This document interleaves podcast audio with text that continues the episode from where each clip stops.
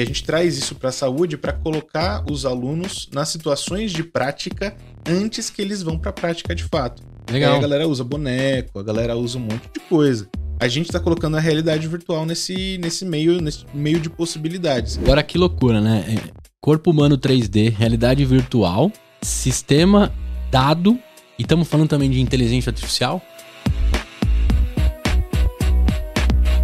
E aí, sonhador, e aí, sonhadora, meu nome é Gustavo Passe, esse aqui é o EmpreendaCast, aqui a gente explica a teoria na prática.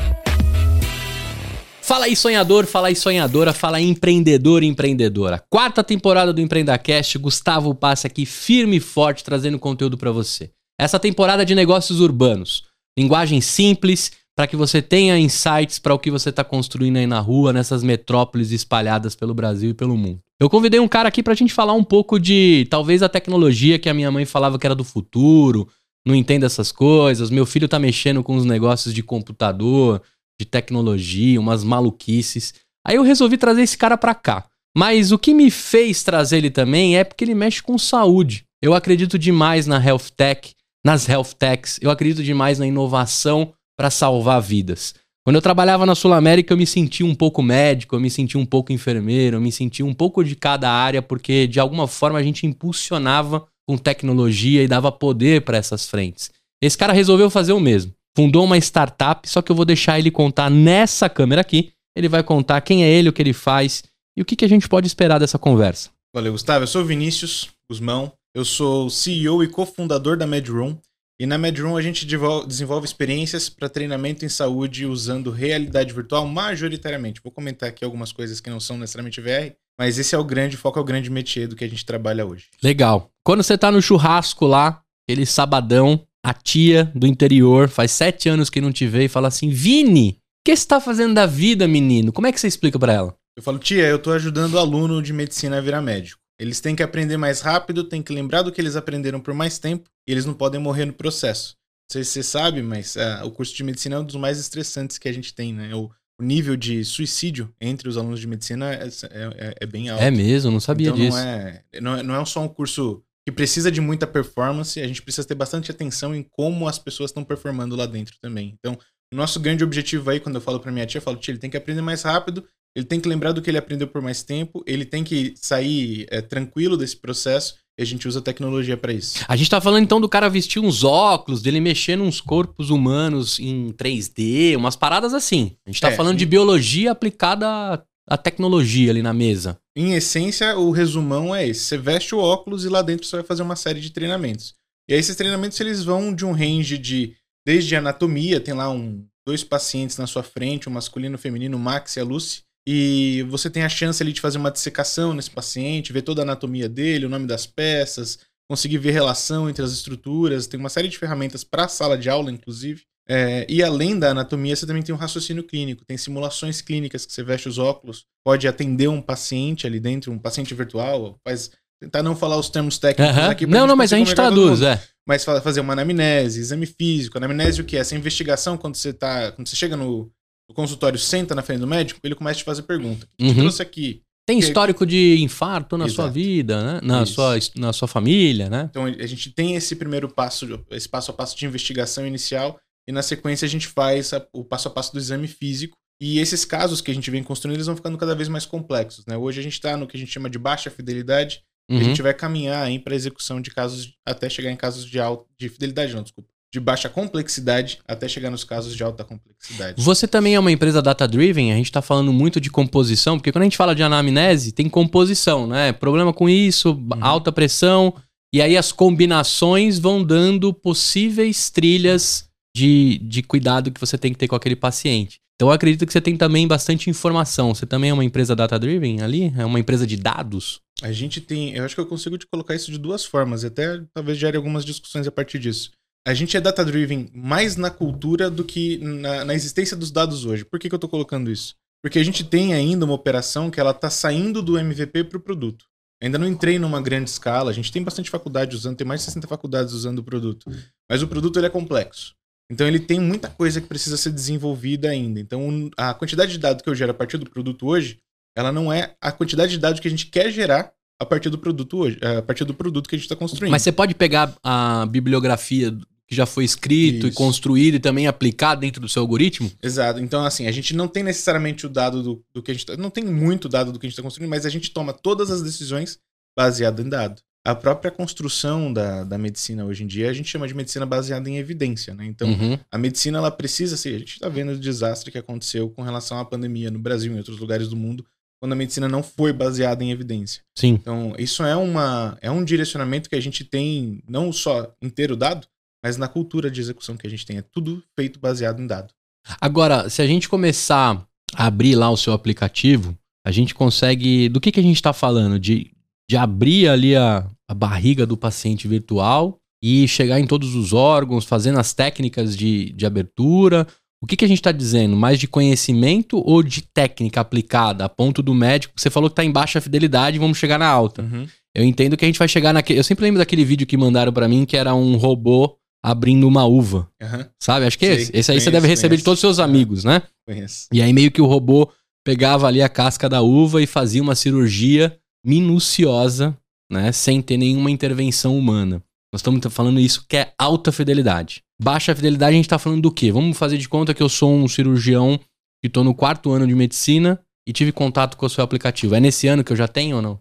Também. É, é, é, isso, isso é o que a gente está construindo. A gente não chega ainda nessa Tá. na, na, na alta complexidade que é o do, da cirurgia. A parte técnica para resolver com óculos de realidade virtual é mais complexa no sentido de ela precisa de outros devices, precisa de outros equipamentos, precisa de outro tipo de desenvolvimento Uhum. para você construir esses simuladores que a gente chama de ápticos, que é áptico é quando você sente na mão. Uhum. Uhum. Então, quando você pega uma coisa, você tem um feedback áptico de que você está pegando aquela coisa.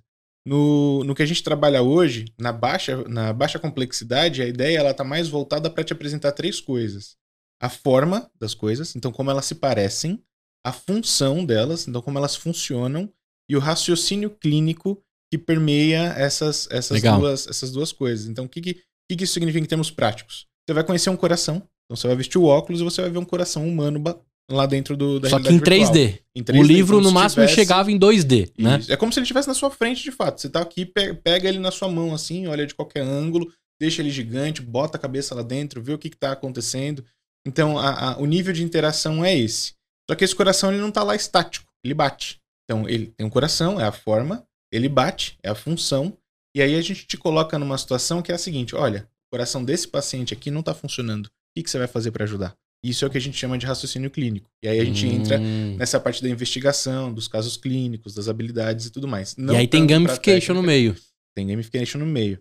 E a gente trabalha essa parte de gamification é, num nível bem diferente do que geralmente as- que a galera entende, saca? A galera geralmente ela chega e fala, putz, Spotify é uma plataforma gamificada de aprendizado. E é, de fato. Só que gamificação não é só a gente colocar a moedinha, colocar numa Sim. trilha. Tem outros aspectos de gamificação que a gente aposta, tipo narrativa, suspensão de descrença. Tem várias coisas ali que vão ajudar a gente a construir aquilo que eu falei mais cedo, do aprender mais rápido Uhum. e lembrar por mais tempo. Só que aí, diferente do gamification, se você erra, talvez você dá game over. No seu caso, não pode dar game over, porque game over é a morte do paciente, de repente, no, no, no Depende. desfecho clínico, né? Depende da intencionalidade do, do professor e da disciplina que você tá. Entendi. Pensa o seguinte, a gente pode, e a gente teve essa discussão quando a gente estava construindo simulação, né?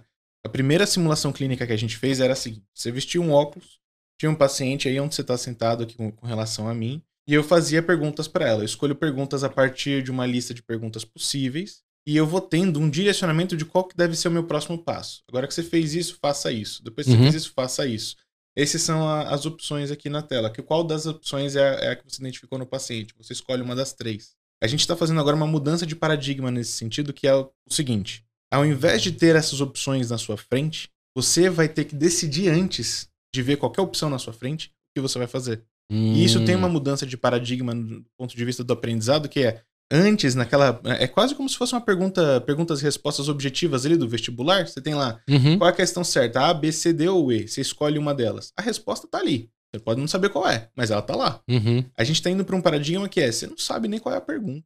O que, que você faz daqui diante desta situação e desta cena? O que fazer? Exatamente. E é aí que a gente tá colocando essa. essa... Por isso que o, o- o game over, talvez ele seja interessante pra um determinado tipo de simulação. Pra um determinado tipo num outro momento, talvez não. Sacou? Essa ideia da morte e tal. Depende muito do, que, que a gente tá querendo que você aprenda no final dessa experiência. Mas eh, aí, você acha muito loucura eu dizer porque você tá trazendo a residência antes da residência? Porque, teoricamente, na residência é quando você tem um contato com as situações Uhum, uhum. e meio que existe um humano te dizendo, mas ele tá esperando a sua atitude, né? Aí eu tô trazendo um pouco Sim. do que eu vejo do plantão médico, do House e do Grey's Anatomy. Quem for, né, é, amante dessas, dessas séries vai saber o que eu tô dizendo. Na residência ali, o contato que eu tive, eu nunca entrei numa residência pra ver o negócio acontecendo. Eu tenho Uhum. contato de Hollywood, né? Mas eu entendo que ali, estamos aqui com um cara num, clínico, num quadro XYZ, com pressão tal, sangramento em tal lugar. O que fazer daqui pra frente? Aí vai um monte de residente, né? Sugerindo lá, em acertos e erros, até que um acerta e fala: então beleza, você vai lá e faz. Quando você traz isso para um ambiente antes da residência, você tá preparando ali essas situações e meio que o cara já tá tendo um contato com a situação de decisão, só que ainda em Isso. máquina, né? E, e isso não. A gente não tá inventando isso, Uhum. não, Gustavo. Isso já é uma tendência na área da medicina tem vários anos. Tem uma coisa que chama simulação realística. A simulação realística ela veio da aviação. Quando um piloto ele precisa pilotar um avião, ele tem que ter várias horas de treinamento, várias. Alguns milhares de horas, se eu me lembro direito, de, de treinamento para ele con- conseguir pegar um piloto, um, um- pilotar um avião comercial. Então, para fazer o treinamento desses pilotos, o que, que eles fazem? Eles usam aqueles simuladores super sofisticados que reproduzem com bastante fidelidade o que acontece no avião de fato. Então você vai lá, treina várias horas de simulador para você poder entrar no avião. Trouxemos essa experiência da, da aviação, que foi muito bem sucedida, é só a gente parar para pensar na quantidade de acidente de avião que tem. É mínimo, é muito pouco. Uhum. É, e a gente traz isso para a saúde para colocar os alunos nas situações de prática antes que eles vão para a prática de fato. E aí Legal. a galera usa boneco, a galera usa um monte de coisa. A gente tá colocando a realidade virtual nesse, nesse, meio, nesse meio de possibilidades. Aí ela vai ter alguns diferenciais ali. A gente tem um- uma coisa que, que eu acho que, que é legal comentar para ficar bem claro o, o- onde que a, virtual- a realidade virtual se encaixa nesse processo, que é a gente tem uma coisa que chama ensino ah, oportunístico e sistemático. Oportunístico é o que a gente tem quando você tá lá no, na UBS, na Unidade Básica de Saúde, vai Uhum. fazer o atendimento de um paciente, você não sabe quem é, você não sabe qual, qual vai ser. Ele vai chegar, ele vai ter Loteria. uma história, é loteria total. Então, você, vai ter sempre uma chance, né, de, de cair uma coisa mais prevalente. Por exemplo, se você tá, sei lá, em, em Manaus, talvez você tenha mais chance de pegar uma- um tipo de doença do que se você tiver em São Paulo. Então, existe essa, essa epidemiologia, né, da, da- que vão Sim. fazer com que a gente atenda mais de um tipo, mais vezes um tipo de doença num determinado espaço geográfico. E o que a gente tem, e o que a gente tem na outra opção é, é a sistematização do ensino, que é o quê? Eu tenho uma lista de coisas que você tem que aprender e é essa lista aqui, você não tem como sair dela. Você vai aprender essa lista. Se você tinha que aprender mais do que essa lista, você não vai conseguir. Essa aleatoriedade do, do, do atendimento da UBS, ela é muito difícil de você conseguir colocar na simulação realística, porque Uhum. você não tem essa, essa oportunização do aprendizado. E quando a gente faz com VR, a gente meio que coloca isso. Sim. A gente tenta dar um, fazer uma ponte entre, entre essas duas coisas, que é, eu não vou te dar o passo a passo das coisas, então não vai ser tão sistematizado quanto outros sistemas, mas ele também não vai ser tão oportunístico, porque da mesma forma que a, a- gente tenta criar uma simulação que você possa ter infinitas possibilidades de execução ali no meio, porque é aquilo que eu falei, você tá na sala, você não sabe o que o paciente tem, você tem que descobrir, tem que fazer os exames, então é como se você estivesse atendendo o paciente de fato. Mas você tem ali um limite Uhum. né, de coisas que podem acontecer dentro dessa sala, que na realidade a gente teria mais opções. É, e o que fortalece a- essa proposta é que, mesmo no oportunístico, a gente precisa do sistemático. Porque se a gente tem essa prevalência de, pô, eu sou um estudante, tô lá na UBS, no, no inverno, só pego o paciente com gripe. E aí, como é que eu faço para treinar casos que não são gripe? Sim. Então a gente precisa de um equilíbrio entre o oportunístico e o sistemático. E o VR vem certeiro para fazer essa conexão. Cara, agora que loucura, né? É, Corpo humano 3D, realidade virtual, sistema dado, e estamos falando também de inteligência artificial. Tamo. Caraca, quanta doideira. Como é que você chega nesses montes de assuntos? Você é médico? Você é tecnologia? Da onde você saiu? Pra onde você vai? Como é que você foi parar na Nerd Room, cara? Sou nada disso, não. eu sou eu sou biólogo, me formei em biologia depois de nove anos de graduação. Demorei bastante para me formar. Não era o melhor aluno de nada, então tem, não, tem, não, não existe o mito do gênio aqui, nem nada do Uhum. É, o que aconteceu. Carregou DP pra caramba, hein, mano? Quase que deu uma. Como chama quando você Jubilar. não termina? Jubilar, né? Quase. Quase que jubila. Eu, eu, eu ia ganhar aí um troféuzinho da USP negativo, né? É, mas eu consegui me formar, principalmente por conta da pandemia, que a gente pôde fazer aula à distância. Minha maior dificuldade era ir pra faculdade. Eu, eu montei a Medroom antes, Entendi. enquanto eu tava na graduação. Então eu tive que trancar curso, a gente ficou um tempo fora do Brasil, teve incubação lá no Vale do Silício, várias fitas dessa, e tava difícil de, de conciliar as duas coisas. Aí veio a pandemia, eu pude fazer a distância, deu pra concluir de boa. Pegou É, o canudo. O que que faz com ele agora? Não sei, mas tem o É. canudo. É, é, essa era é quando a minha avó me perguntava, e aí, você não vai se formar? Eu falei, vó, mas eu já tô pegado, já tenho casa própria aqui e tudo mais. Preciso me formar? Ela falou, mas se formar- é como se não valesse, né? É. Como é que a avó não. forma, né, quando eu estiver dando um chazinho, como é que eu não vou mostrar aqui o seu diploma pregado É na parede, né? É isso aí. e aí o que rolou foi, eu, eu sempre quis e sempre gostei de criar coisas. Então, eu gosto de música, gosto de cozinhar, gosto de, de, de, de criar coisas. Você tem a veia creator total aí. Eu gosto demais, eu gosto demais. E eu conheci um cara que gosta talvez até mais do que eu, que é o Sandro. O Sandro é meu sócio. O Sandro, ele é da área de computação gráfica. Ele trabalhou com jogo, publicidade, filme, curta, um monte de coisa. E ele foi num evento lá na USP que eu tava ajudando a organizar, que é o, núcleo, o Started Weekend, que a gente tava falando mais Aham. cedo. E eu fazia parte do núcleo de empreendedorismo da USP e a gente organizava esses eventos lá. E esse era o meu primeiro evento. E o primeiro evento, você tem que participar. Porque você tem que ter a experiência do usuário É também. isso aí. E Isso vai te habilitar a fazer outros também. Exato. Tem esse lance, né? Só que eu só fiz um. Porque nesse eu conheci o Sandro, ele, ele chegou e falou: pô, tô com uma ideia aqui de a gente fazer simulação para treinamento médico usando VR, umas cirurgias aqui e tal. Eu falei, cara, muito doido isso aí, vambora. E aí a gente participou do evento. Vocês montaram um gente, squad dentro do evento Montamos, apresentou pitch no final. e chamava Mad Room já? Não, não? Chamava, chamava Grey Dot. Grey? Grey? Grey Dot, ponto Dot. cinza. É. E a gente apresentou no final e foi um desastre. Não ficaram nem entre os três? Ficou um fiasco total. Ninguém achou Eu- os dois malucos, isso aí da. Não. Caraca, Não, velho. Aí, ó, galera. mais um, mais um aprendizado aqui. Não quer dizer que você vai pro Startup Weekend, que você vai encontrar os sócios ali na hora, que você vai montar uma ideia incrível, que E você vai vai ganhar primeiro, segundo e terceiro, porque não ganha dinheiro também, tá? É só um, um reconhecimento. E não quer dizer que vai dar certo. E também 87% das empresas que são montadas lá no Startup Weekend não dão em nada. Então, vamos lá agora pegar o cara que talvez não entrou no pódio, mas fez dar em alguma coisa. É, foi, é, é, foi, foi não entrar no pódio que eu acho que motivou a dar certo, inclusive. Que legal, que legal. Eu sou movido na base da raiva, do ódio, né? e aí, o negócio foi muito doido, porque a gente apresentou, e aí um dos investidores que estava na banca chegou e falou: Olha, eu entendi que vocês têm um problema, né? Um mercado, uma... mas eu não entendi o que vocês querem fazer. Tá zoando. Beleza. E aí eu fui pra casa, comecei a escopar e descrever tudo, porque eu, eu tinha ficado feliz com o resultado do trabalho que a gente fez. E aí eu refiz a apresentação todinha, deixando as coisas mais claras, coloquei tudo no papel, liguei pro Sandro e falei, seguinte, quero continuar o negócio aqui, vamos? Ele falou, vambora, pô. E a gente foi. Várias outras derrotas dessa aí, mas tem algumas vitórias aí no caminho também. Que legal. Agora, eu queria pegar um pouco desse recorte, porque eu tive a experiência de participar de duas coisas que me ajudaram demais com a mentalidade e atitude empreendedora. Eu fiz Empretec do Sebrae, que é um seminário que existe há sei lá quantos anos, repetido, e eles estão atualizando algumas coisinhas, mas é muito voltado para a mentalidade. E eu fiz um Startup Weekend como participante para depois ser um organizador do Health. E em ambos eu saí de lá com uma injeção de uma parada que ninguém sabe explicar. Você não sabe se é aquele cara folgado que tava na banca que te provocou, que acendeu algum algum circuito da sua cabeça que te tornou mais folgado pra pra tocar Sim. as paradas. Você não sabe se é a composição das pessoas, ninguém sabe explicar o que acontece. Então eu, eu deixo aqui o meu reforço, a gente vai conversar com outros caras que agitam o Startup Weekend, que constroem isso, Pra você entender que se enfiar dois dias com a galera que você nunca viu na vida pra construir algo que você nem sabe o que vai dar, pode ser uma das melhores experiências da sua vida que não tem na faculdade, não tem no seu trabalho agora, não tem em lugar nenhum. E isso é legal você contar, porque não ter tido pódio foi chama pro negócio. E aí você monta a Gray.dot, sai do PPT, que horas que você coloca ela pra receber o primeiro investimento ou o primeiro doido que falou, entendi o que vocês querem. Como é que foi isso?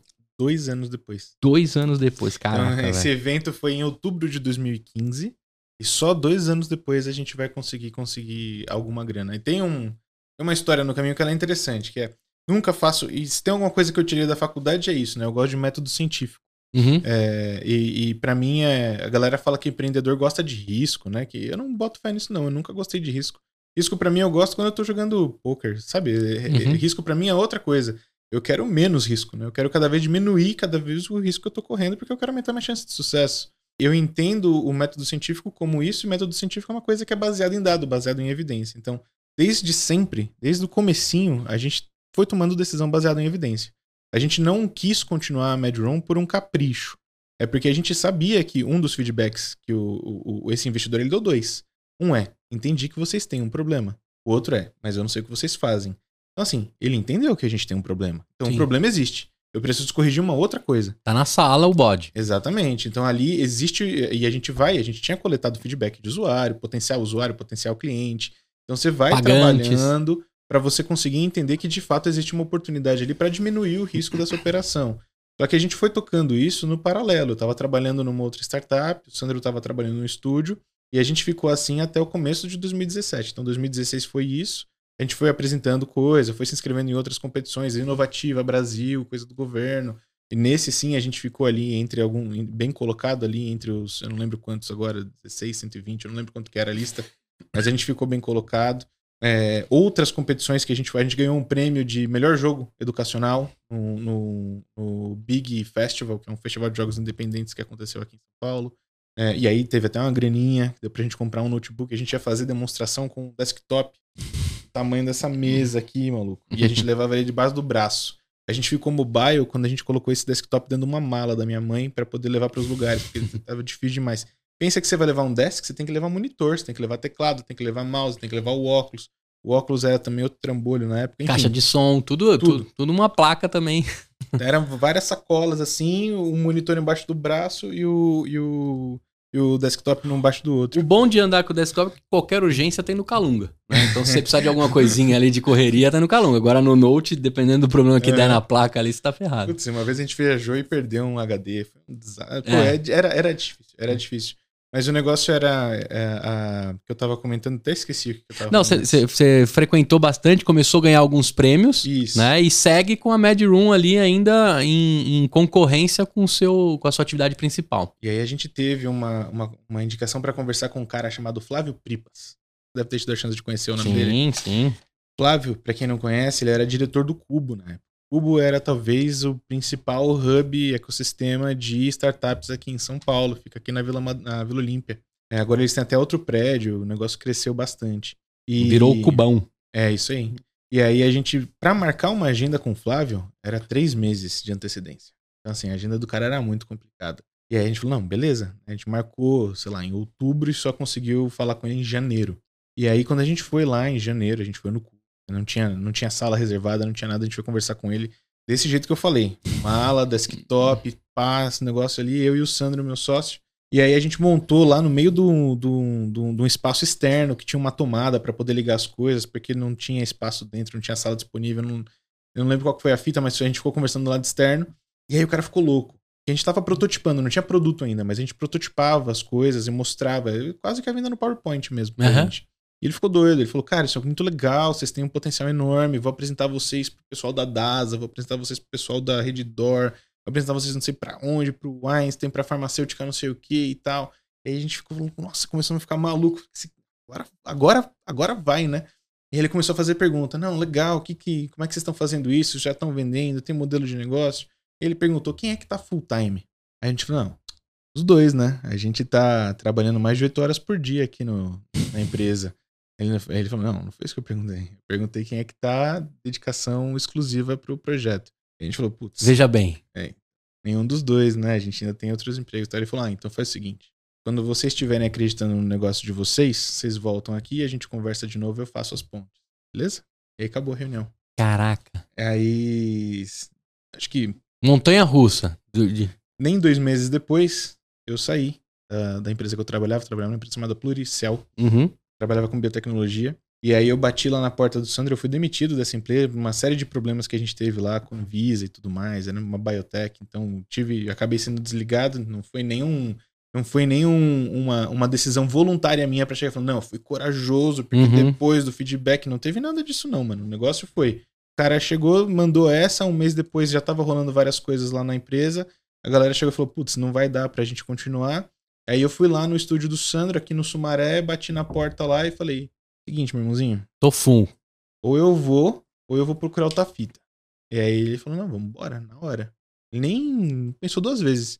E o Sandro, diferente de mim, eu tenho 30. O Sandro tem 42. E dois meses depois ele descobriu que a esposa estava grávida. De, de, que ele saiu do, do estúdio dele. Uhum. E aí, montanha russa maluca, surreal. Mas a gente fez esse movimento. Eu saí fora, ele saiu fora também um mês depois e a gente começou a tocar a parada. E o pior, ou melhor, o melhor é que deu certo. Cara, vamos fazer uma pausa? E eu acho que tem uma mensagem muito importante aí do momento que vocês passaram. Primeiro, o salto de fé. Não é um negócio fácil. Né? Você teve um empurrão Uhum. pro salto de fé. Mas naquele momento que o Pripas fala assim, cara, opa, ideia boa, modelo de negócio legal, tenho muita conexão para fazer, mas os, vocês não estão dentro do negócio. Eu queria tirar alguns aprendizados desse momento. Uhum. Quando a reunião azedou, como é que foi ali o, as- os minutos seguintes depois que o Pripas pegou as coisas dele e foi? Como é que foi você e o Sandro ali? Eu queria tirar o aprendizado daquela, daquele momento e dizer assim, mano, se a gente não tá 100%, a gente não acredita. Também não vou largar um negócio quentinho e uma graninha que cai todo mês. Eu queria que você tirasse um recorte, lógico, com a sua, com a sua perspectiva, pra quem tá exatamente nesse momento, dividindo, jantando duas vezes, almoçando duas vezes, trampando 17 horas por dia. Como é que foi dali pra frente, até você ter a notícia da, da Pluricel que não rolaria, mas como é que a sua mente agiu até o dia da, do tchau? Não foi fácil, né? não foi trivial. A conversa foi muito boa. Eu, eu- eu- dei uma boa resumida aqui, Aham. mas o Pripas ele foi super simpático, super solícito. Ele falou desse jeito de fato. fra- essa frase, quanto vocês não acreditarem, eu não vou acreditar também. Ele falou isso de fato. Mas a, a conversa em si ela foi muito construtiva. Então ele fez essa. Não sei se pode chamar de uma crítica, mas ele fez essa observação de uma forma que colocou a gente pra refletir. E quando acabou a reunião, a gente olhou um pra cara do outro e falou: tá certo, pô. Tá ligado? Ele tá certo. Por que, que ele vai. É lógico que entram várias questões, né? O, o, o que tá em jogo pra gente perder, comparado com o que tava em jogo pra ele perder nessa conversa, é outra fita. É Uhum. é- é- é- não é ele que vai entrar de cabeça. O risco dele indicar uma empresa que não vai dar certo é diferente do risco da gente abandonar tudo numa Sim, empresa que não vai dar sim. certo. Só que ao mesmo tempo, é, eu, não, eu, não sei, eu não sei também se foi tanto assim um salto de fé. Sabe por quê? É. Porque a gente estava vindo num movimento que tinha evidência que apontava que a gente tinha alguma chance. Os dados já diziam o caminho. A gente é a mesma coisa do, do primeiro do primeiro investidor que eu comentei lá em 2015. O cara falou: vocês têm uma oportunidade, mas vocês não sabem o que vocês têm que fazer. A gente foi aprendendo o que a gente tinha. Nessa conversa com o Pripas ficou claro que, pô, a gente achou o que a gente tem que fazer. Só que tá faltando alguma coisa ainda. E aí faltava isso. E nesse paralelo, a gente já tava começando conversa com o investidor, tava já tinha ganhado prêmio, já tinha. Então, assim, a gente conseguiu reduzir o risco bastante para quando essa decisão foi. Essa decisão de a gente continuar a ser tomada, é, eu acho que ela foi quase que natural, saca? Não foi um negócio tipo. Se fudeu, Então vamos. vambora. Foi um negócio de tipo, beleza, a gente vai ficar um, um ano sem grana, sem receber absolutamente nada É isso que eu ia como é, que a perguntar. gente, como é que a gente vai trampar, tá ligado? Como é que a gente sobrevive. Então aí vem um, a gente até comentou mais cedo também antes de gravar até do planejamento, tá Sim, ligado? rolou umas Foi reservas. ali, que, foi ali que a gente chegou e falou, puta, então vamos planejar essa fita. Como é que vai rolar essa parada? Tem, tem, tem previsão do investidor para aquela data, era pro final, é, na verdade era para abril, e era tipo, três meses depois, talvez a gente já estivesse recebendo um aporte. Não rolou. É, mas existia, tá ligado? Uma perspectiva de conseguir desenrolar. Mas vocês gente trabalharam por um cheque, porque não tinha receita ainda. Não tinha receita. Vocês tinham uma boa Não ideia, um problema definido e um caminho pra seguir. E não tinha produto. E vocês iam atrás de um cheque, de fato, Uhum. de um investidor. Naquele momento vocês tinham o quê? Ainda o MVP que foi feito lá no Startup Weekend. Nem MVP a gente tinha.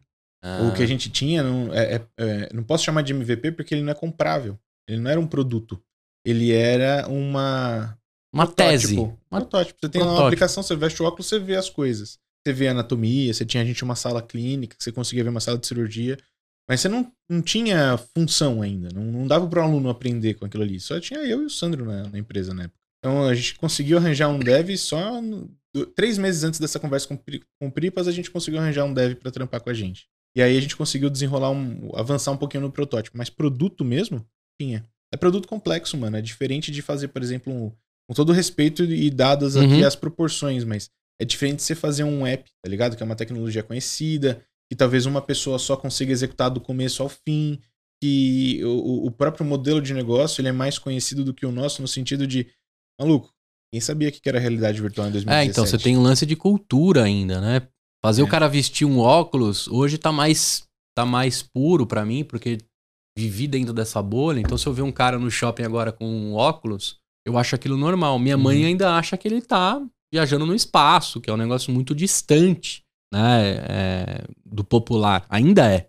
Né? É, mas, mas eu, eu- aposto que talvez ela saiba o nome. Não, já sabe, Tá já sabe. Depois que o Facebook. Se teve uma coisa que mudou com esse papo de metaverso, é que agora a galera, pelo menos, sabe Sim, da existência sim. das coisas, saca? É, rolou um forceps assim, cara, ou Uhum. você se atualiza do que tá chegando, ou É. se atualiza. Não tem mais como né, sair dessa. Uhum. Mas eu entendo também que ali vocês estavam mexendo que- com algo que também reduz o número de pessoas que colocariam dinheiro nisso, porque ainda é muito novo. Demais. O cara tem que ser valente ali, corajoso. Né? Acho que a palavra é corajoso, É. corajosa, né? E, e como é que vocês seguem isso? Vocês continuam, continuam a, a, a tese até o cheque. Como é que foi essa jornada e quem que encarou colocar um dinheiro antes de ter receita? A gente tinha em- na, na nossa cabeça que tem que funcionar mesmo sem o cheque. Então a gente não tava trabalhando para conseguir dinheiro de investidor, sacou? E, e a gente vê isso acontecendo com várias startups. Tipo, ah, preciso aqui ajeitar meu pitch, que é minha, meu, meu deck aqui, minha apresentação para mostrar para o investidor para conseguir a grana dele. Não é grana de investidor que dá dinheiro pra gente enquanto empreendedor, tá ligado? Uhum. O que, o que tem que fazer o negócio virar é grana de cliente, pô. Então a gente tentava enxergar como é que a gente ia fazer para virar grana de cliente. Nesse processo de como fazer isso, a gente ia apresentando para os investidores. Então eu não estou trabalhando para o investidor para conseguir um investimento, eu estou trabalhando. E aí eu monto uma apresentação desse momento que eu tô e apresento para os caras. Uhum. Então 2016 não rolou nada, nada. Tava muito cru ainda. 2017, a gente já tinha ganhado um prêmio aqui, outro acolá, a gente tava para fechar um job com, com, com a GE Healthcare, foi o primeiro trabalho que a gente fechou. Aí, um outro negócio que é muito massa de, de colocar aqui, que é a força do ecossistema, né, maluco? Foi um cara de uma outra startup que indicou a gente pra uma pessoa que ele conhecia na, na GE. E aí essa pessoa da GE veio e falou, pô, vocês fazem? A gente não fazia, mas falou que fazia. Aí a gente fez. Então foi um negócio mais ou menos assim. E teve um cliente pagante. É o produto que a gente queria fazer, não era. Mas importa. A gente tem que fazer alguma coisa, tá ligado? E a gente já vai validar com dinheiro é outra história também É. quando você está construindo, né? A gente Porque também é, é legal a bala. galera entender que, de repente, o que você quer construir, que você vislumbra como, como roadmap, alguns clientes no caminho podem desviar Uhum. pro bem e pro mal. Uhum. A gente tem muitos casos de clientes que apareceram com o cheque que destruíram a startup. Assim como a gente tem clientes que apareceram com o cheque, com a dor, com o dinheiro e com a aceleração, dizendo assim, cara, se você fizer e resolver, dali pra frente é, é contigo. É isso aí. Então vocês encontraram um cliente pagante nesse meio do caminho, antes de um investidor. A gente encontrou o cliente antes do investidor. E aí o que aconteceu foi, foi um ticket baixo, pô, não era muita Uhum. grana não. É, não dava pra fazer grandes coisas, mas ajudava a fazer uma coisa que a gente começou a entender também do investidor, que é o investidor ele não quer risco. Ele quanto menos risco tiver na operação, melhor vai ser. A gente estava numa época, você deve lembrar disso, que era impossível você conseguir investimento sem ter tração. Era impossível. Não, já era difícil conseguir investimento na área da saúde. Esse Uhum. mercado de VC, depois que a começou, passou a existir e tudo mais, a gente começou a ver muita gente fazendo movimento para a área da saúde. Mas antes a gente via poucos movimentos acontecendo. Então, assim, a grana disponível e o apetite pelo investimento estava muito voltado para fintech, para marketplace, para coisas que estavam nessa linha hum, mais seguras, entre várias aspas. Eu, gente até brincava entre os empreendedores aí, eu sei que deve ter um investidor ou outro ouvindo a gente aqui, Hum. é bom que vocês ouçam mesmo, que é o investidor brasileiro de venture tem muito pouco, tá ligado? Uhum. De venture tem muito pouco, porque a, a, a, a fita, a vontade de investir em coisa nova, de fato, é, é risco, né? E a galera, Sim. é o que eu falei, ninguém quer risco, nenhum empreendedor quer. Então, teve, teve que achar, um, a gente teve que garimpar bastante, tiveram dois que apostaram. Uma aceleradora no Rio Grande do Sul e o Einstein aqui em São Paulo. Aceleradora do Rio Grande do Sul é a Darwin ou não? Não, é a Grow Plus. Grow Crescimento, isso. Plus. E nesse, nesse primeiro cliente que vocês tiveram, você começa a ter uma relação diferente, né? Você tá ali dentro do campo da construção da ideia, da tese que vocês estão seguindo, e aparece um cara com dinheiro na jogada. Da mesma forma que ele promove, ele destrói, que a gente falou. O que, que foi o projeto? Ele desviou muito do caminho? Ou ele ajudou ali vocês a construírem a tese da receita, né? Como é que Uhum. foi isso? Ele ajudou, ele ajudou a construir a tese. A gente tinha um negócio que era o seguinte: no nosso entendimento era, se eu prestar um serviço para uma empresa, o que eu fiz para essa empresa, eu vou usar no meu produto principal. Essa, esse era o, a, a tese que a gente estava trabalhando naquele momento, porque o produto para a gente ser startup, ele tem que ser escalável. Se eu estou prestando serviço para as empresas, para cada empresa eu faço um produto, eu não estou num, num, projeto escalável. Eu tenho um, uma, uma, necessidade de ficar investindo toda vez que eu vou fazer um serviço. Então, eu preciso diminuir esse investimento aqui para fazer novos negócios. Então eu não posso ficar. Eu não, eu não posso gostar de ficar prestando serviço, porque isso vai me desviar do caminho da escala da startup. Então a gente tinha isso em mente. Então, qual era a fita? Eu vou prestar o serviço, beleza, mas eu preciso reaproveitar o que eu vou que eu vou desenvolver no produto principal. Tá. Então, coisas que a gente não abria mão, propriedade intelectual, modelo que a gente usa, essas coisas, tem que ser tudo nosso. E as empresas, elas, no geral, elas concordavam. A gente teve duas ou três que não, que não concordavam, porque a fita delas era: eu quero um, um, uma experiência para usar em realidade virtual para usar num evento. E era pontual, saca? E esse que a gente construiu foi, pra, foi exatamente isso: era um congresso de radiologia e a gente tinha que mostrar uma máquina de ressonância como qual era o diferencial dela com relação à máquina de ressonância mais antiga que eles tinham. Era, eles, tão, eles vendiam um serviço de upgrade de máquina de ressonância. 600 mil dólares, o upgrade da máquina. E aí a gente tinha que mostrar o que, que mudava, né? E a grande sacada dos caras é, fica lá o magneto gigante, o core, e tudo que é periférico os caras trocam. É, e a gente tinha que mostrar isso no VR. Entendi. E a gente mostrou, deu super certo. Em vez de fazer de humano, vocês fizeram de aço. É, e, e, aí a gente fez a, a, a, essa aplicação, levou uma graninha embora para dar uma capitalizada ali, deu para pagar uns dois devs mais para frente para fazer as primeiras contratações, ajudar a gente. Então teve um.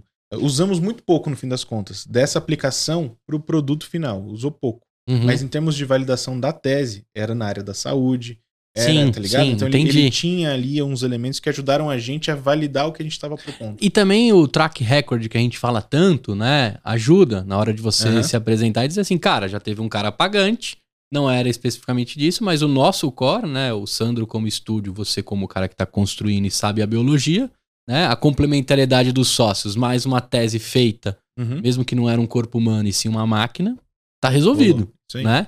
Porque eu entendo que dentro da tecnologia você troca os, os componentes, né? Aí uhum. a gente vai entrar um pouquinho no mundo da realidade virtual ali, mas eu entendo que o Sandro é o cara que dá o design da construção. É, ele, ele tem que desenhar um rim. É, é esse cara ou é um dev? Vamos entrar um pouquinho no, no, no detalhe, assim, mas se você for fazer um, um corpo humano, da onde saiu o coração? Isso vem de uma biblioteca?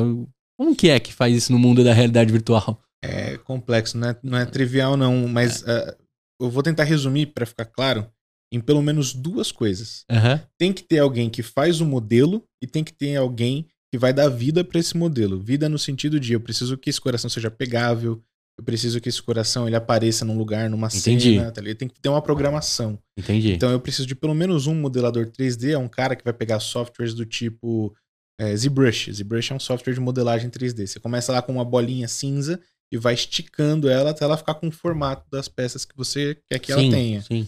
E aí você coloca esse modelo 3D numa engine de jogos, né, um motor de jogos. A galera que joga videogame aí, Unreal, Unity, tem uma série de, de, de motores de jogos que facilitam. São grandes bibliotecas uhum, uhum. para você conseguir fazer computação é, orientado a objeto e espacial, né? Sim, que, é que se você coloca um modelo 3D, por exemplo, você quer que ele corre, ele já Isso. tem a biblioteca de correr baseado no, na composição de gravidade, de luz, fazer voar, tem né? Vários, vários termos complexos aí. Então, assim, em essência é isso. Tem que modelar e tem que, tem que implementar isso no código, tem que colocar código nisso. E aí tem várias outras coisas na periferia. Você tem que ter de fato um designer você tem que ter uma galera que entende da anatomia para conseguir validar o que você está fazendo, você não está fazendo besteira. Sim. Você tem que ter artista técnico para calibrar a qualidade do modelo 3D dentro da engine. Você Sim. tem que ter quem testa.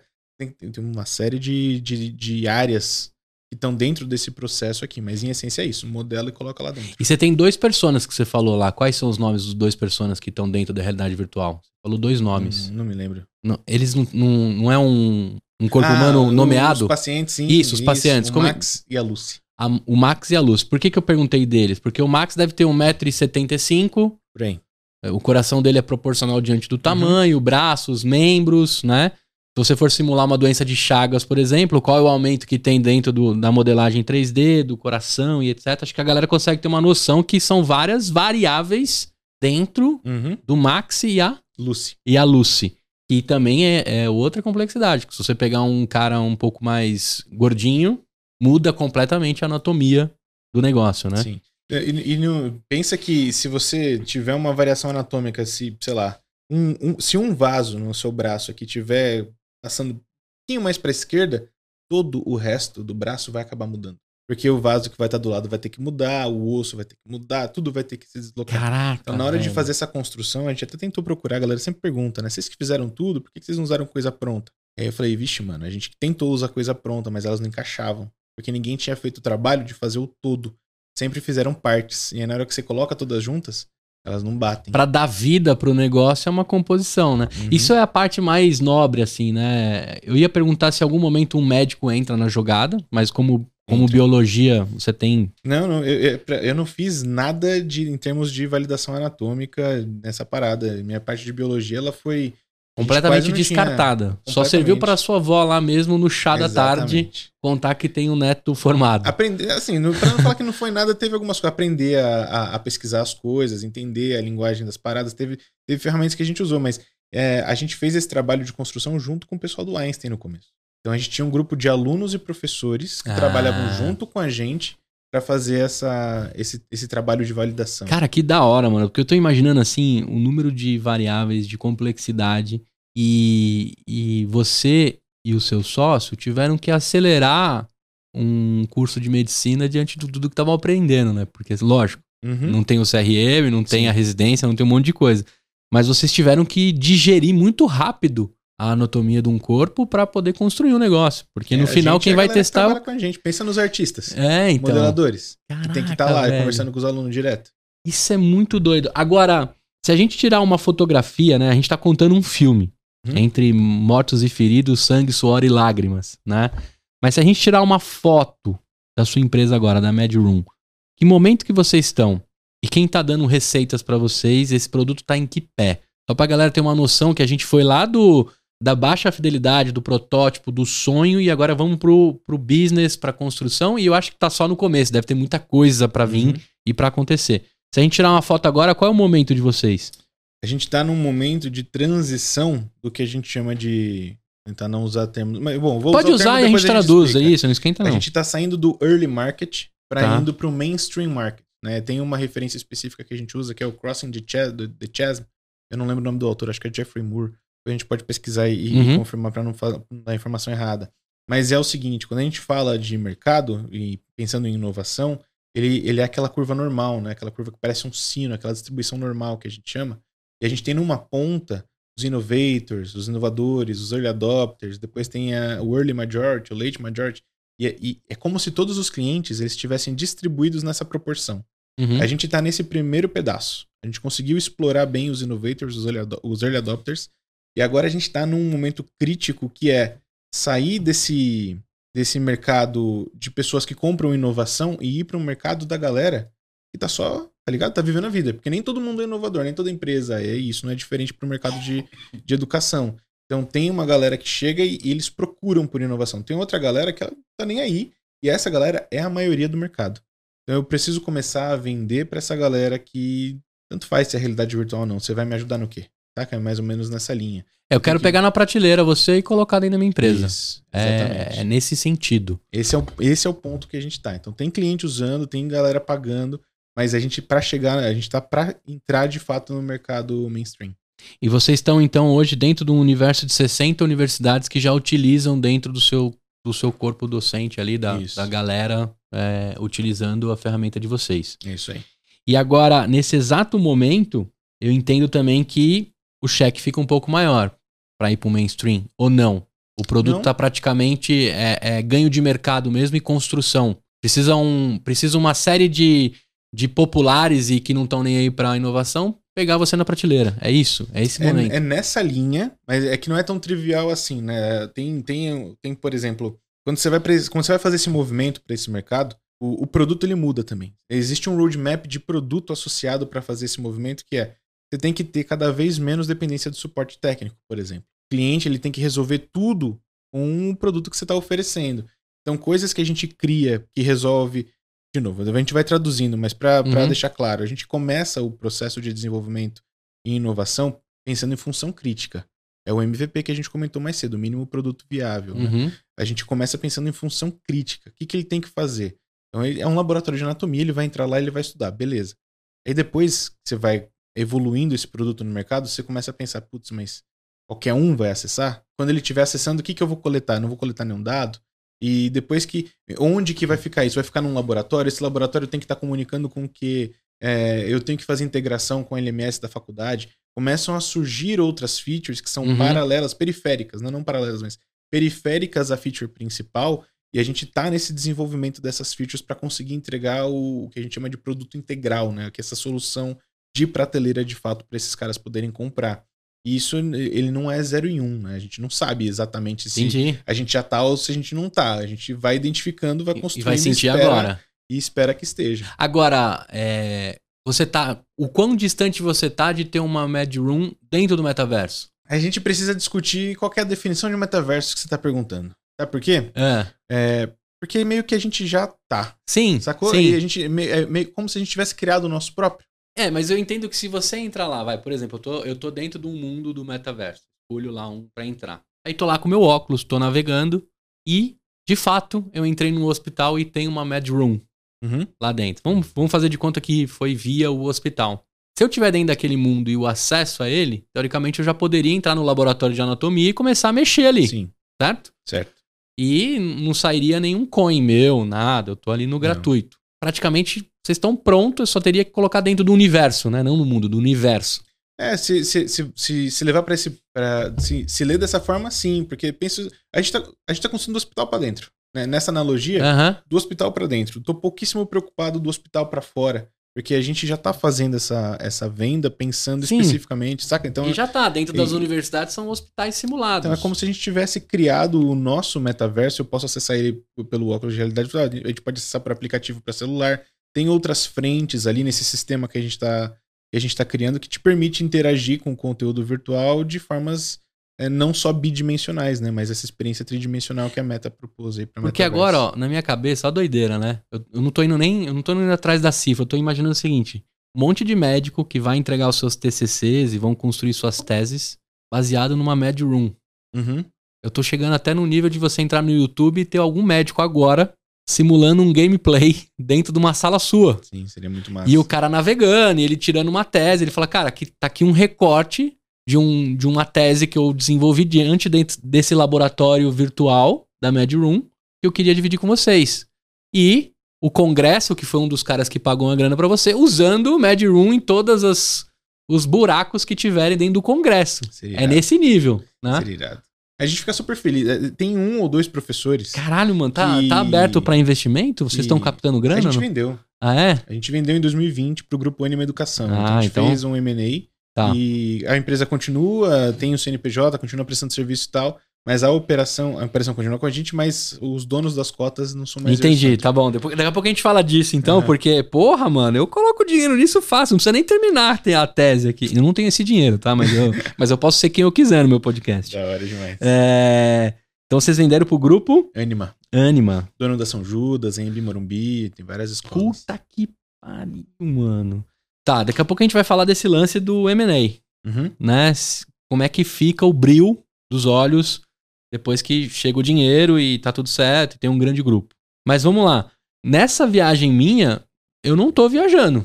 Se eu Não. entrar dentro de uma Mad Room e eu, e eu tiver como transmitir ela virtualmente, eu posso fazer um gameplay lá dentro. Pode. Eu tô usando o gameplay pra ficar mais fácil pra vocês entenderem, né? Mas é de fato eu entrar na sala, pegar a anatomia e falar assim, galera, eu vou dissecar aqui o cara inteiro e eu tenho dois meses de Wikipedia lendo sobre Não, mas medicina. eu te falar que isso, isso efetivamente rolou.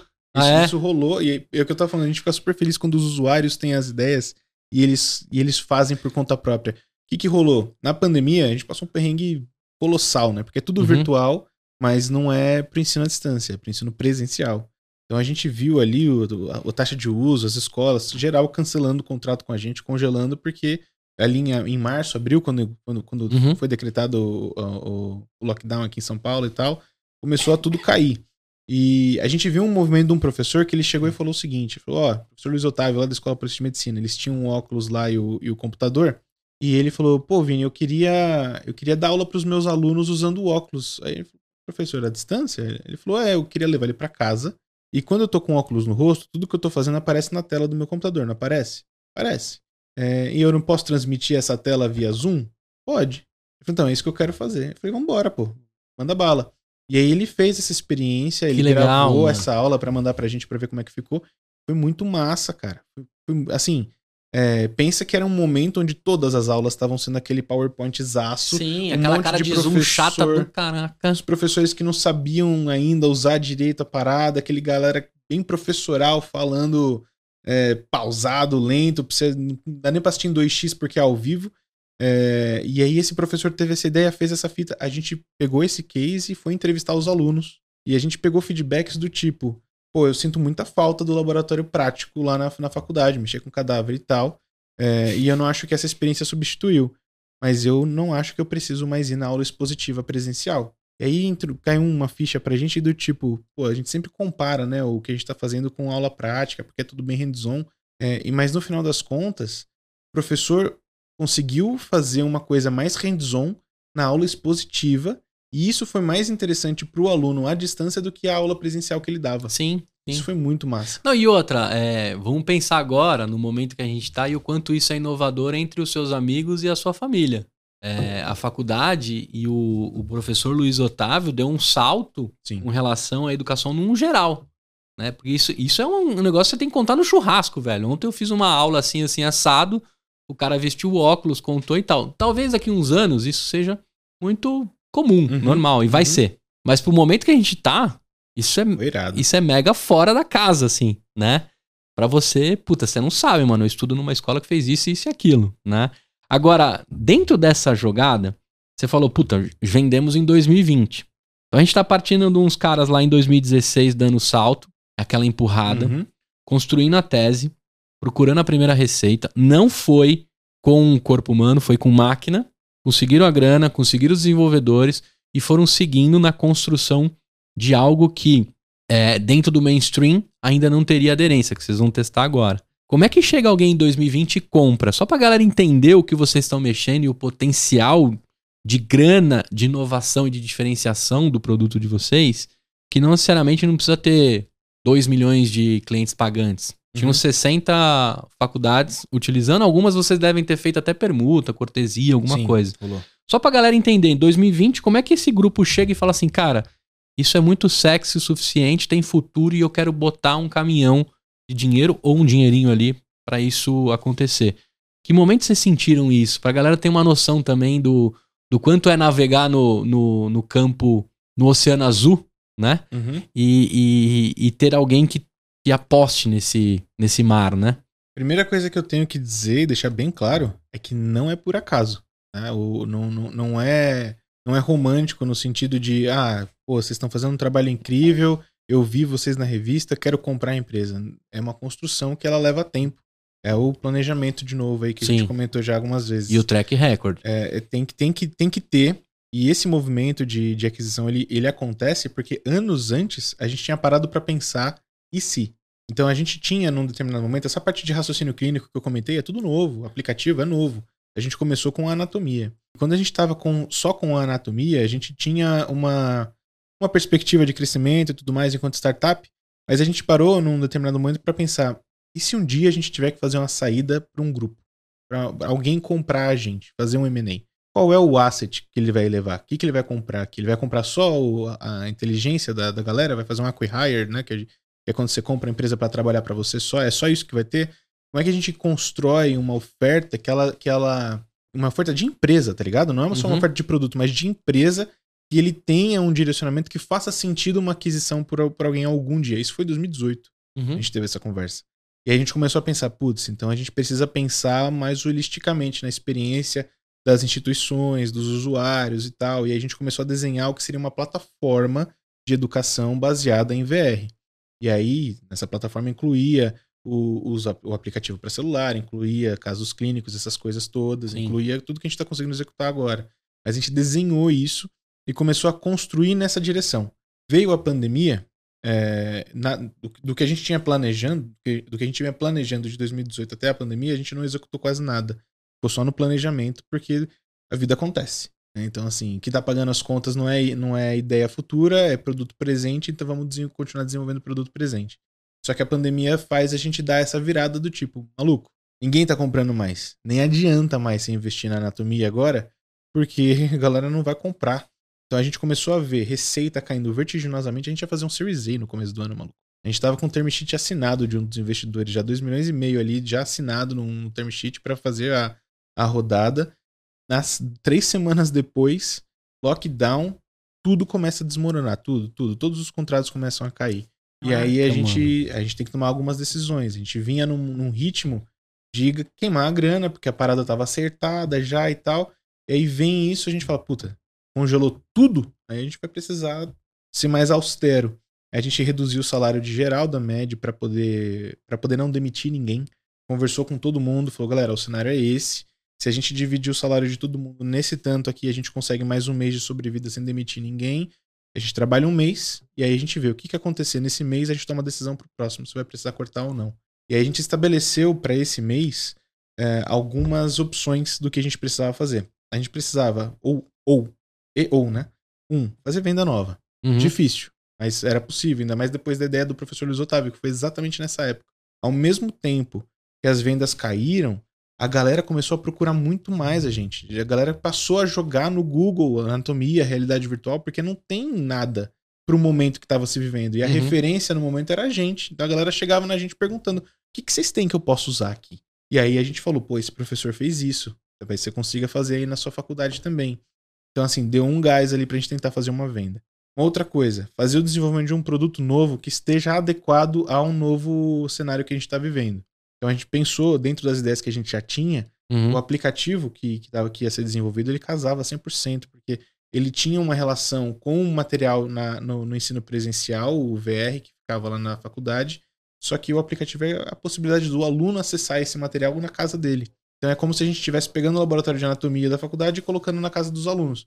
E a gente falou, pô, isso aqui tem que ir pra frente, vamos tentar vender o projeto de desenvolvimento desse app pra gente conseguir levantar essa grana nesse período. Tem que voltar às conversas com o investidor pra gente conseguir avançar a nossa, a nossa captação que estava rodando. E até mostrar a adaptabilidade do- da situação. Então a gente falou com um monte de gente, fez assim, na primeira semana, marquei reunião com todo mundo que a gente conhecia, de investidor, cliente, tudo, pra fazer um Pra sentir que, que essa galera tava pensando. E ninguém sabia pra onde ia, né? Ninguém tinha passado por uma situação dessa. Então foi bem interessante. É, mas a gente chegou e falou: não, beleza, ninguém sabe, não significa que- não significa um não. Significa um não sair. É. Então a gente vai continuar tentando. É, e aí a gente levantou uma última opção que foi: se nada der certo, a gente tem que vender esse negócio. Porque a gente não vai deixar ele morrer de jeito nenhum. Então, assim, é, a, a venda era a última opção, mas a gente queria que ela fosse uma, uma opção possível. É, e, e aí a gente foi trabalhar. Vender no sentido de entregar esse produto que a gente gosta tanto com alguém que tenha capital suficiente para dar continuidade. Exato, não morrer, não morrer por, por força do nosso capital Exato. pessoal. No final das contas, grana, fluxo de caixa, por mais que você tenha uma empresa boa, se você não tiver isso organizado, não tiver uma saúde financeira, é difícil de ser Sim, de sim. muito longe.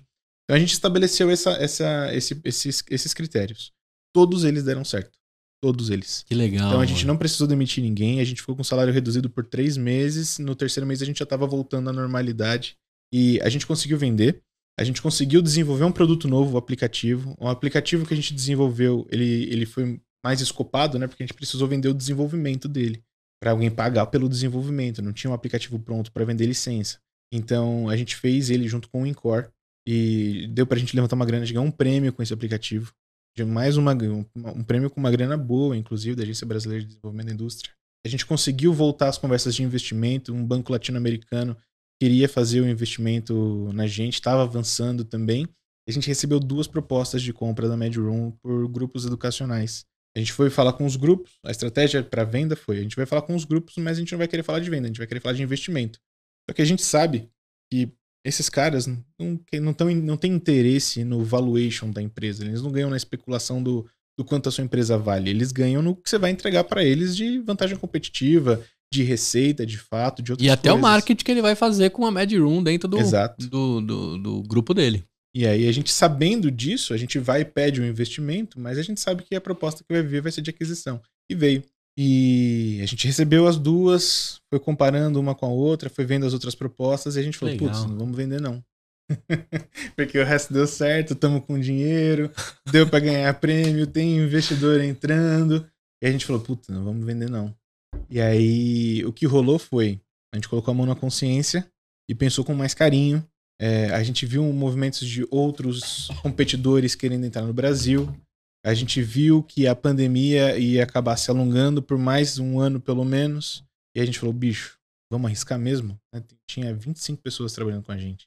A gente vai arriscar 25 A famílias? compra, a compra mudaria a sua vida do Sandro dali pra frente? Naquele momento? Não precisa abrir os valores, tá? Mas entrar aquele cheque mudaria a sua vida?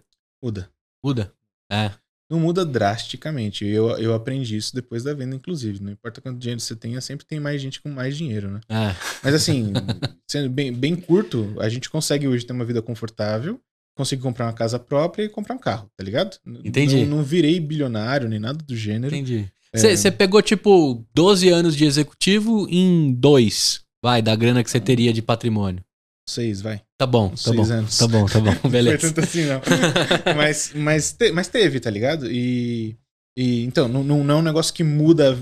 Não, não, não- muda a minha família, mas muda a minha vida, tá ligado? Não Sim. resolvo a, minha- a vida da minha família, mas eu resolvo a minha. Acelera algumas coisas. Acelera, acelera. E, é- é, a- a- e, e não só pra gente, pô. A gente tava pensando também em quem tava trabalhando com a gente. Que, mano, se a gente. Beleza, vamos lá. Rola mais uma captação. Se essa grana não der pra fazer a execução que a gente precisa fazer, porque a pandemia vai se alongar por mais tempo, a gente vai ter que fazer outra captação. Isso. Quem é que vai investir depois? E vai repartir muito demais o equity, né? E, e se a gente conseguir uma próxima, né? Porque esse cara tá investindo agora também numa aposta junto com a gente. Você tinha funcionários com vesting ou não? A gente, a gente não, não, não, Não tinha, tinha. A gente tinha um, um acordo diferente. A gente tinha um acordo que era na linha D. ah, o que a gente reduziu de salário, se a gente não conseguisse pagar de volta, a gente dava o vesting pra eles. Ah, entendi. Mas a gente conseguiu pagar depois. Tá. Você deu como garantia É. o vesting. Isso. Se eu não conseguir honrar com o que você me deu de fôlego, eu te dou da empresa porque é o meu maior. É isso aí.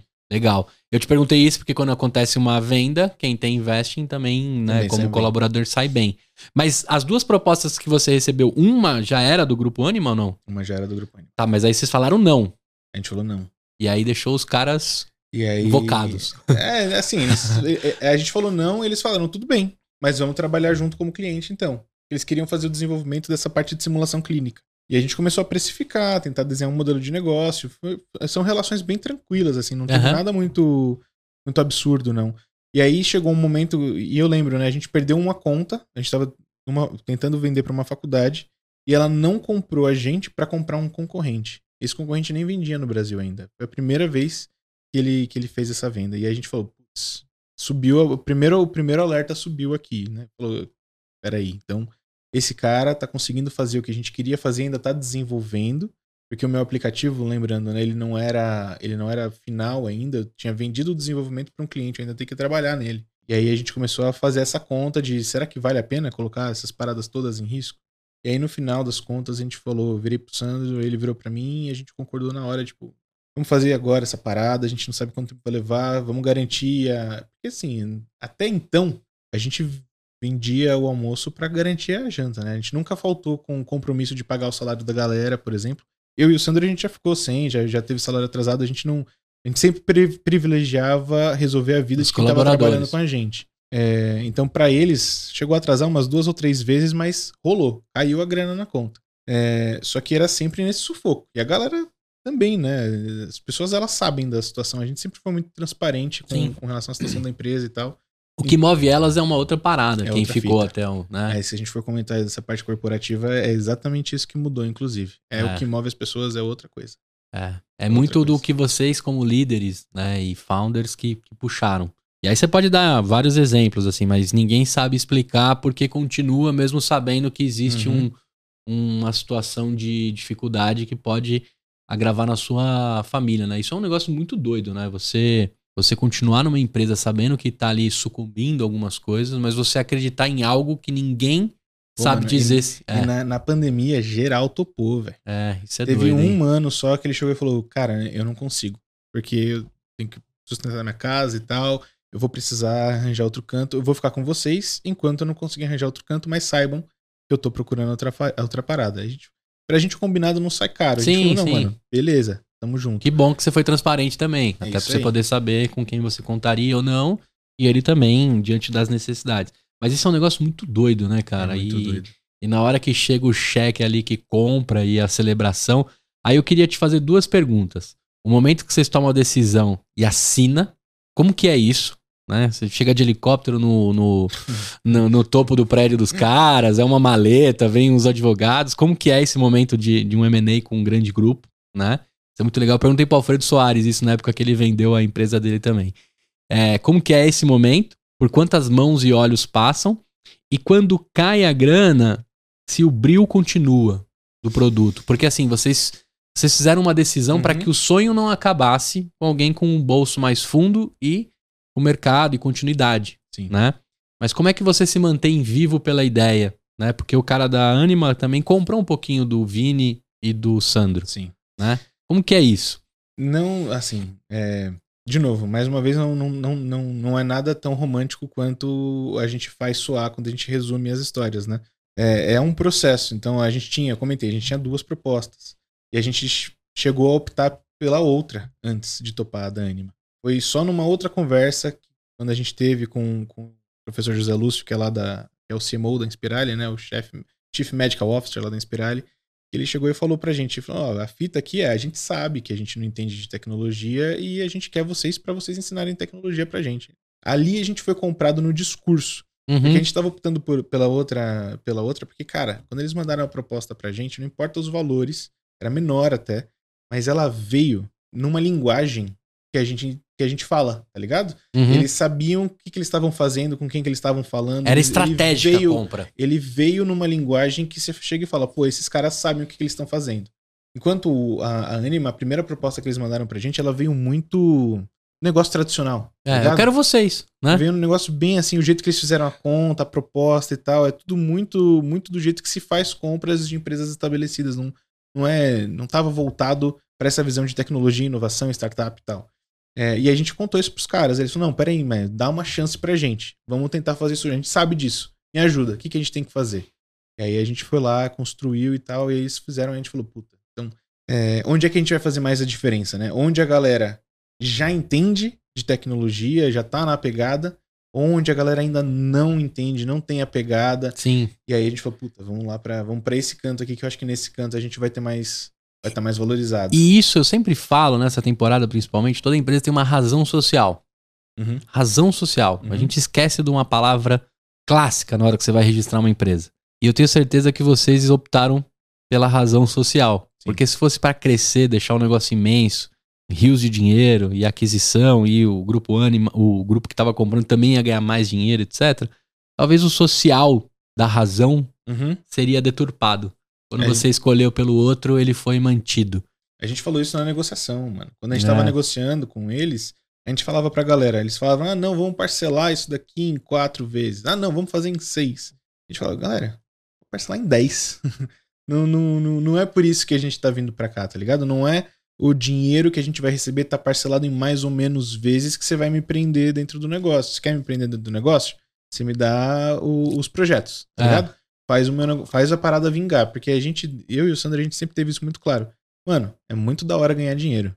Mas eu não sou, eu não sou fã de bilionário, não, tá ligado? A minha fita e a do Sandro é a gente quer ter, viver confortável e tal, e a gente quer construir, a gente quer criar, a gente quer fazer as paradas.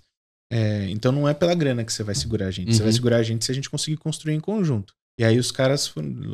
Lógico, a gente não quer ser trouxa nesse, Uhum. nesse momento também. Não dá pra você pagar de, de santo ali, porque a galera senta em cima e Sim, fica, sim. fica a ver navios.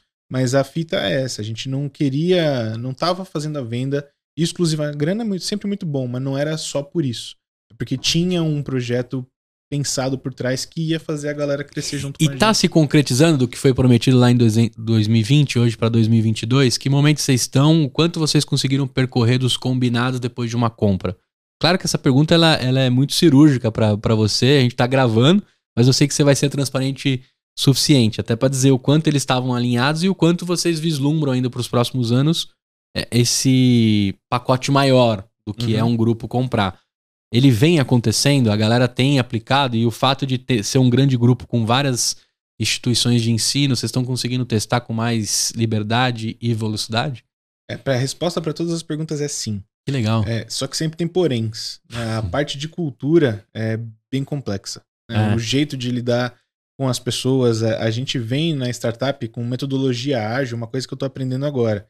Eu preciso ser tão ágil para fazer um reporte para os caras quanto eu preciso ser para construir o produto. Então, antes a gente estava preocupado no seguinte: eu preciso eu preciso, eu preciso, eu preciso resolver a vida do aluno, mano. Eu tenho que chegar lá, saber se você tá usando, não tá usando por quê. Por isso, tá, beleza, vou fazer essa feature aqui para tentar resolver.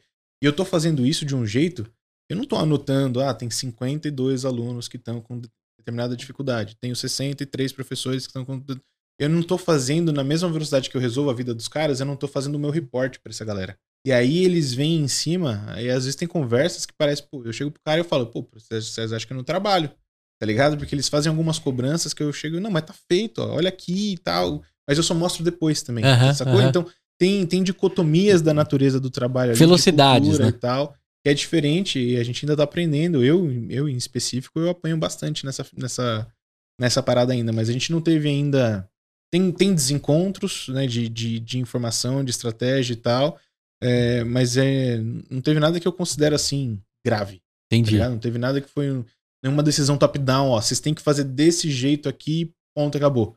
Não, é sempre numa linha de eles, eles demandam e a gente tem que ter força para demandar é de volta e tentar construir em conjunto. Muito legal você dividir isso, né? Porque eh, a gente costuma falar, né? Uma empresa tem dois caminhos, né? Ou ela vai ficar muito. Três caminhos. Muito rica, vai ser vendida ou vai falir. Então, uhum. esses três caminhos que elas podem acontecer. E nem todo mundo está pronto para discutir sobre a venda. Vocês tiveram um insight e se né? Uhum. Isso é legal também para quem tá ouvindo, porque você não começa a criar uma empresa agora para vender. Tem gente que faz com esse objetivo, né? Cria empresa, constrói para vender, né? E, e, quando você conclui uma dessas, quais são é os próximos steps? Como é que você se mantém vivo dentro daquilo? Né? Tem até alguns contratos que amarram vocês em não compete e tantas Isso. outras coisas que também quem está comprando né? Quer alguma garantia. Quer, quer alguma garantia uhum. também, né? Não, é, é o, não, não existe almoço grátis né? No freelance, como os americanos tanto falam. Agora, é legal você dividir isso, porque já se passaram dois anos e uma pandemia que a gente ainda não pode falar que passou, mas você já, você já passou pela arrebentação, a construção e tá agora, a gente tá em movimentos de voltar né, à normalidade, do da máscara, se bem que agora a gente tá nesse exato momento com talvez um avanço e um crescimento dos números. Sim. Mas você tá voltando no, no, na Mad Room 2019, janeiro de 2020. Quando tinha lá um cheque até uhum. assinado de Series E da parada. Então também tem ali um, uma situação de entender como constrói dali para frente diante de uma arrebentação atravessada, né? Sim. E o que, que tá vindo de futuro? Quais são os caminhos da Mad Room? Se eu, se eu fosse te perguntar o roadmap para 6, 12, 18 meses, o que, que tá para vir aí? A gente tem. Eu tô, tô até tentando vender isso internamente lá na, lá na Anima também, que é. é o seguinte: 2023 tem que ser o ano da inteligência artificial pra gente. É, então a gente passou construindo várias experiências. A gente fez vários testes esse ano também com IA e tal. E a gente enxergou ali possibilidades muito fortes de usar, de usar a inteligência artificial para fazer coisas que são muito relevantes. Tanto para melhorar a experiência do usuário de forma geral, para fazer isso que eu comentei de é, não ter coisas na tela, você falar, um personagem virtual, isso é totalmente mediado por IA, né? Então tem uhum. várias IAs funcionando nesse processo. E tem um outro também, que eu acho que é o grande pulo do gato aqui, pra gente conseguir ter um produto que vai ser. Eu acho que essa feature é a feature que vai definir o sucesso do produto e vai fazer a gente, a gente entrar no mainstream, que é a avaliação. É a gente conseguir saber o desempenho do que o aluno está fazendo lá dentro do, do, do, do óculos de realidade virtual. Porque por mais que o professor veja e tal, é sempre vai ser difícil de avaliar. Você pega uma prova dissertativa de 60 alunos ali, coloca para um professor avaliar, na 60 prova ele não está avaliando igual ele estava avaliando a primeira, tá ligado? Então você tem uma, um, alguns, algumas Muito subjetivo, né? com relação à avaliação que a inteligência artificial consegue ajudar a gente pra caramba, cara, pra caramba. A gente consegue Sim. saber se você está sendo racista, preconceituoso, dentro de uma simulação que você está conversando com o computador, tá ligado? Então Sim. dá para dá pra gente pegar nuances que para os professores talvez seja mais difícil. Tem uma métrica essa acho que é a mais legal de comentar, que é empatia. Como é que você sabe se uma pessoa está sendo empática ou não?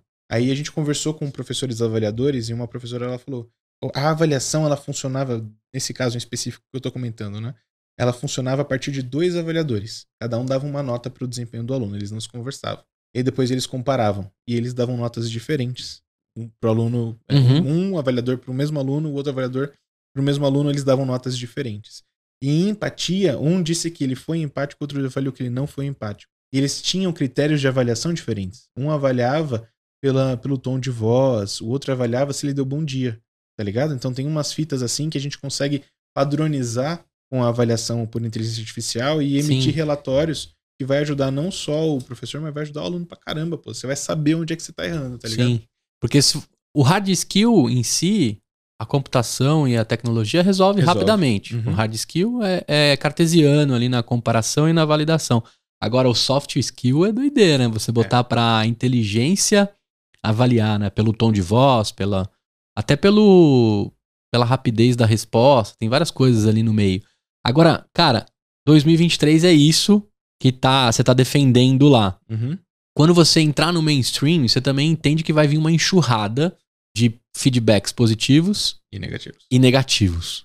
Como é que vocês estão se preparando para entrar nesse mundo mainstream? Porque hoje vocês ainda estão num ambiente controlado, Uhum. né? A universidade, a gente ainda tem uma roupa, né, de estamos testando, construindo, evoluindo juntos. Puta, alguém deve ter o seu celular e manda de repente o feedback direto no seu WhatsApp. Uhum. Quando você for pra, pra guerra mesmo, é doideira. E a gente também entende que a velocidade do mundo atual também pode destruir um produto em dois, Sim. três comentários. Como é que vocês estão se preparando pra isso? Porque acho que se eu tivesse como seu sócio, isso seria um dos meus cagaços atualmente. É, é, é- é válido. Esse, esse receio é válido, mas eu acho que a gente resolve isso. E aí, uma das coisas que eu aprendi lá na biologia, com método. Se, se você tiver. Se, se tiver planejado, vai dar certo. A gente, primeiro, prioriza bastante a transparência. Então a gente tenta não vender o que a gente não tem. Então a- a, sinceridade com o cliente, ele sabe os pontos fortes e fracos.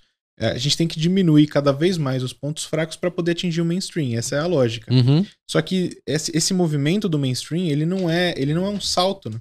Você vai conseguir uma faculdade aqui que vai topar mais ou menos, uma que vai topar menos, uma que vai topar nada. Então, em termos de, de problemas, né? Então, hoje você tá num, a gente está num momento onde as faculdades elas topam ah, os desafios que a gente tem, as falhas do sistema e tudo mais, eles topam. E cada vez mais essas faculdades mais próximas do mainstream vão topando menos. Então a gente tem a chance de ir fazendo esse crescimento enquanto a gente cresce a empresa.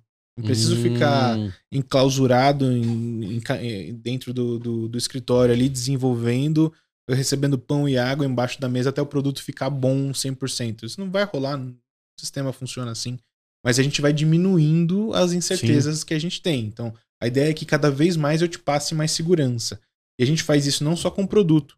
Aí tem estratégias eh, de evangelização, por exemplo, que significa como é que a gente faz esse track record ele ficar cada vez mais natural, boca a boca funcionar, e a sólido, gente ter validação sólido. científica das paradas, os professores estiverem publicando mestrado, doutorado, essas paradas, tudo isso vai construindo uma, uma solidez, vai passando uma mensagem e a gente vai crescendo junto disso, né? Eu acho que tem alguns movimentos que a gente preferiu não fazer, por exemplo, vender para fuso horários muito distantes do nosso.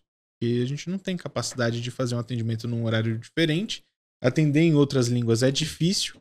Então, os esforços internacionais que a gente tem é quase nulo. Então, no máximo, a gente atende as faculdades que vêm atrás da gente, porque a gente não perde negócio. Mas, Mas você também não quer ficar colocando no estratégia- PowerPoint que vendeu pra Londres, sendo que você Não. é, sofreria demais pra atender aquele cara. Até pagaria pra ter aquele cliente. Exato, exato. A gente tem um cliente na Suíça, É. mas é brasileiro, Ah, entendi. sacou? E ele Então- se adaptou ao fuso pra conversar com vocês. Exatamente. Então a gente tem uma ponte que é em português, tá ligado? É, é um Uhum. negócio, é uma relação mais tranquila de se. É, isso é legal também, porque Não outros, posso escalar problema. então, outros empreendedores gostariam de ter esse selo. Eu vendo internacional. Uhum. Porque no deck fica lindo falar, né? Puta, olha, eu já atendo Suíça, Londres, né? um, sei lá, Estados Unidos, que deve ser um dos grandes polos. Mas aí, mano, aí você chega lá no deck, investidores, é assim que funciona, vocês sabem. Coloca que você vendeu pra Suíça, mas não conta que foi pro brasileiro, tá? Não conta. sim, sim, não conta tem que essa. talvez tenha sido de graça, tá É, ligado? Não conta, Pra você poder conquistar o conta. selo. Agora vamos falar o seguinte: duas dúvidas que eu tenho aqui. A partir do momento que você é comprado, você recebe uma grana, dá uma, dá uma tunada na sua vida, e você passa a ter um salário pela Anima. Isso. Voltou, voltou a ser CLT. Dentro do negócio que você É. construiu. É tipo CLT. Tipo É CLT. porque a gente tá no contrato social ainda, a gente recebe né, pro que a gente labore. fala. Isso, um prolabore. Isso. Porque aí a empresa ela é adquirida por um CNPJ. Perguntar isso pra galera porque é é bom você estar esperto aí quando você for comprado, tá? Inclusive eu tenho diluído bastante uns pedacinhos da voz e, e explico pra todo mundo que quando for vendido, você pode ou resgatar, né, as suas, os seus equities, ou você pode pegar a grana e passar pro nome no- do, do cara, ou você também pode Isso. ser adquirido. Tem várias coisas ali dentro. Outra coisa que eu ia te perguntar, dessas 60 instituições que vocês estavam atendendo e esse não mainstream, a grana é o quê? Em licença, número de pessoas que usam? Como é que o dinheiro chega até você? É licença. É licença. É, tem, tem, tem, tem, todo um gradiente aí, né? Você tinha Tá. colocado no começo e é real. Tem os clientes iniciais que a gente praticamente pagou pra ter. Tá. Tem os clientes que estão no zero a zero. E agora a gente tem os clientes que pagam pra gente efetivamente. Beleza. Então, nesses 60, a gente tem as três, as três situações. Isso aí. Mas é um aluno dentro do laboratório virtual pagando por uma É licença. a instituição que paga pra gente. Tá. Pelo Então número é- de alunos que vão A navegar lá faculdade ela vem pra gente e fala, ó, eu quero usar o laboratório de vocês. Aí a gente começa a fazer uma conversa. Eu vou descobrir qual metodologia de ensino eles usam, quantos alunos por sala eles têm. Eu eu vou tentar entender as- a, a prática dos alunos, como é que ela acontece, os ambientes onde elas acontecem. E aí a gente vai chegar num número de, de estações de realidade virtual. Computadores e óculos de VR. Então, tem faculdade que tem eh, turmas de. Eles trabalham com uma coisa chamada PBL, que é o Problem Based Learning é, aprendizado baseado em problema. É uma metodologia de ensino. Você tem 12 alunos por turma. Então, você vai lá e coloca um número de estações de realidade virtual num laboratório determinado para esses alunos poderem acessar. Tem faculdade que tem uma sala de aula, no caso da Estácio, por exemplo, no Rio de Janeiro, eles têm uma sala de aula com 13 estações de realidade virtual lá. Então, eles levam mais alunos para dentro daquela sala. Em Recife, FPS tem uma estação de realidade virtual só. Em Embi, aqui em São Paulo, tá com cinco agora, eu acho. Eles compraram mais algumas. Tinham O três, cara compra o óculos algumas. seu também ou não? A Não. gente indica o fornecedor. Ah, tá. É, a não gente tá no a aporte da venda- compra o hardware. Não, a gente chegava a fazer esse, essa venda inteira completa, mas hardware é um negócio que dá muito trabalho. Sim. E aí é imposto sobre imposto. Quando teve um cara que vendia o óculos. A óculos não vende no Brasil, né? Não sei se você sabe. Sim. Os caras não gostam muito daqui, não. Então a gente tinha que importar. E aí apareceu um cara aqui, aqui no Brasil que estava fazendo esse trabalho de importação e estava fazendo preços muito competitivos. E aí a gente falou, mano, vou indicar você, beleza? Aí o cara falou, toca pau. É, e aí a gente não faz mais a operação de hardware. E se der problema, liga pro fulano. É isso aí. Não liga pra mim. Garantia. é Na hora que o cara Eles ligam pra gente, tá? Eles Sim, sempre ligam. sim, a gente tem que sim. resolver porque tem que funcionar. É, mas, aí Mas você eu- precisa pedir pro cara colocar, igual antigamente quando a gente comprava um eletrodoméstico, tinha lá assistência técnica em tal É, número. Não adianta você ligar aí. pra loja que você comprou a geladeira. Aham. O cara não vai conseguir fazer porra nenhuma. É você tem que aí. ligar lá pro, pra Brastemp, velho, né? É isso aí. É com ele a bucha. E também dá aqueles paus, né? Quando você. Eu não sei, eu, eu não sou tão profundo, porque eu saí da inovação e fui pro podcast em meio ao, ao realidade virtual. Mas quando você faz a demarcação do local, como chama aquilo? O sistema guardião. Sistema guardião, né? Aquele lá dá vários paus e o cara tem várias dúvidas ali, né? Dependendo Dava. do ambiente que ele Tá, tá. bem mais fácil. Tá já. mais fácil Tá. agora? Agora ele tem, tem device que ele faz sozinho. Ah, é? Ele já meio que É, porque eu lembro que você tinha que, né, bota um negócio, Isso. estica, e aí se você fizer um negócio meio não É. plano, é, era meio Tinha doideira. Mas, ó, é lógico, tudo que a gente conversou aqui foi um papo muito tecnológico, muito bacana, mas eu acho que a gente traduziu bastante coisas aqui. Se você tiver dúvida, se algum ponto aqui ficou embaraçoso pra você, comenta aqui, se você estiver no YouTube, ou me manda lá direct e a gente esclarece pra você. Mas a gente, a gente tá falando de fato que é, desde o Mark Zuckerberg lá provocando com o metaverso, a realidade, você tá nos universos, a gente tá falando de uma startup que criou dela, dentro de um mundo para ensino, instituições e resolver um lance de medicina, que eu acho muito, muito da hora, assim, muito nobre, né? Você se sente um pouco médico assim também, Pô, né? É muito massa. Isso é legal demais. Agora, é, quando você entrar no mainstream, você vai ganhar por licença também. Se eu comprar o software de vocês, eu pago pela licença. Igual no É isso. PlayStation você assina um jogo lá. É, o, o, o mainstream que a gente chama não é nem que, que vá pro aluno direto necessariamente. É, Pode Hum. ser que seja um modelo de negócio. Os alunos em si, eles comprarem um óculos em casa e tal. É, mas quando a gente fala mainstream, eu tô falando de- das outras faculdades usarem. Né? Então, 350 no Brasil aqui. É, dessas aí, dessas 60, 14 estão fora, América Latina. Uhum. Tem várias faculdades aqui pra gente conquistar ainda. Tem que ainda bastante nesse, espaço. nesse mainstream aí. Ah, pensar em vender para aluno final, existe essa possibilidade. A gente tem aí uma, os alunos que. Desculpa, galera, não vai acontecer se for um aluno de medicina e quiser, tá? Porque não é, não tô fazendo divulgação, mas quando tinham alunos pedindo pra gente, pô, posso comprar, não sei o que, a gente dava licença. Ele falava, você tem um óculos? Tenho. Tem um computador? Tenho. Então toma aqui, testa aí e me fala o que, que você acha. Ah, ah, o payback é você me contar o seu Exato. feedback. Então a gente fez bastante isso. Então tem um espaço aí para os alunos usarem também, mas tem, eh, tem questões que é tem que ter uma penetração de óculos no mercado brasileiro maior. E aí, É isso que eu ia te perguntar, como é que avança a distribuição de óculos? Porque assim, você poderia estar na minha TV lá, na Smart TV. Uhum. De repente eu entro dentro de uma Med Room, visto óculos, a minha TV simula, né? Sim. E eu começo a entrar no seu laboratório. Né? Eu, Gustavo, doidão da inovação, eu acho que eu compraria, dependendo da oferta que eu tivesse no caminho. Não sei se num mercado ou numa loja de games, onde que eu- al- alguém me venderia lá a caixinha de vocês. Vamos falar de Uhum, caixinha, uhum. porque eu sou da época do calungão, que você Mas- comprava a caixinha lá do- das planilhas malucas, né? Mas eu acho que eu faria uma parada dessa. Até um estudante de biologia de, de outras. é, de outras áreas. de outras fariam. áreas Uhum. fariam, né? Eles falam, eles falam que eles, que eles queriam comprar, eles perguntam preço, a galera quer ter acesso às paradas. Ah, o negócio é, tem que ter acesso ao equipamento também. Sim. Enquanto não tiver um movimento forte aí desses construtores do hardware para que isso seja vendido para cá, acho que vai ser um pouco difícil da gente conseguir ter um, um movimento nesse sentido, sabe? De pensa, uma coisa é a gente ter 60 faculdades, cada uma aí com seus 7 óculos em média. Você tem 7 vezes 6 já 42, 420 óculos no total. Uhum. Esse é o suporte técnico que você tem que dar. Só no, só no, no- na- alunos de medicina que a gente tem na base deve estar por volta de 30 mil. Então, se você fosse fazer uma venda direta para o aluno, você ia sair de um suporte de 720 para 30 mil. É Sim. uma escala que esse fornecedor de óculos, por exemplo, não tem como, absorver. Sim. Precisa de um envolvimento da. É, mas tem, tem também um hardware. lance que é muito legal, né? Se formam as comunidades, os ajudas, os fóruns, né? A galera que é early adopter Uhum. dessas paradas costuma se resolver muito antes de ligar o 0800. sim. Isso também é legal, Sim. né? Mas a gente não pode contar com isso. Sim. né? Não dá pra você colocar. O Excel aceita tudo, mas isso não dá pra colocar. Agora eu tô pensando numa doideira aqui, né? Tipo, nenhum fabricante brasileiro tá se envolvendo com VR ainda. De criar. Tem, assim, Nem a tem- Multilaser que faz tudo. Se eu me lembro direito, a Multilaser tinha a ideia, na verdade, de produzir com alguém. Eu não me lembro com quem agora. Eu lembro que a Lenovo também tava, tava para fazer alguma coisa nesse sentido.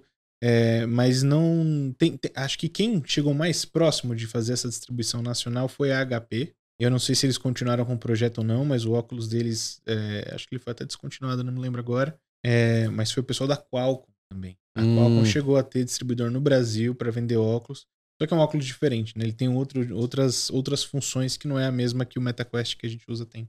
É, eu tô te falando isso porque não sei se você lembra, não sei se era o Mega Drive ou o Master System que você comprava e vinha o Alex Aham, Kidd, tá aham. ligado? Aham. Já era o jogo de, ó, Pra você começar a vida com esse negócio, você tem que jogar Alex Kidd, É né, que era o Jocken Po. E, poxa, a pessoa que animal chega com, com o Mad Room, porque aí a gente passa a colocar todo mundo pra estudar e ficar sacando, e a gente Uhum. pode arrumar uns outros problemas aí, né? O fato de você trazer esse laboratório pro popular, não necessariamente o aluno de medicina, tá falando da- das escolas públicas terem aulas muito melhores de é biologia, de anatomia, né? Isso já é doideira, assim, mas eu acho que não tá distante, não, cara, porque. Assim, em termos de ser possível de fazer, é possível é, né? Sim, Agora tem sim. que ter uma, uma eu- vontade adicional de uma galera que. É, eu não sabia que tinha esse lance da indústria em si, né? Ontem tava o, o dono da Impact aqui, Uhum. o Célio Antunes, que foi precursor em trazer a construção de. Ele, ele é um dos donos da Microtech.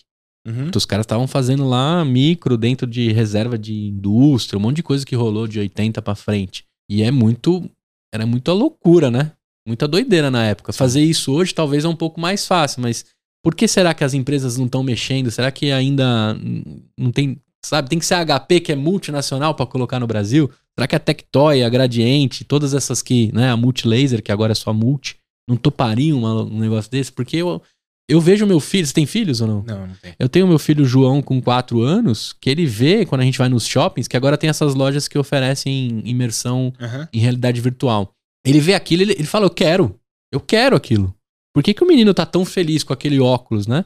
E aí eu tive que explicar umas duas vezes pra ele. Agora ele já sabe, tem 4 anos de idade. Mas eu vejo ele na escola estudando com aquela parada. Não vejo outra forma, entendeu? E de repente você navegar pelo mundo sem entender, né? Hoje eu vou no Google Maps lá e eu dou um rolê em qualquer lugar do mundo que eu quero, né? Então eu, eu, eu fico lá passeando pelo Google Maps. Mas a gente vai chegar no nível de você conhecer o mundo inteiro de dentro da sua casa. Boto fé. Tem uma pesquisadora brasileira lá em Stanford, a Ana. é, Ana Lopes, eu acho o sobrenome dela. Desculpa, Ana, se você estiver vendo por algum motivo aí.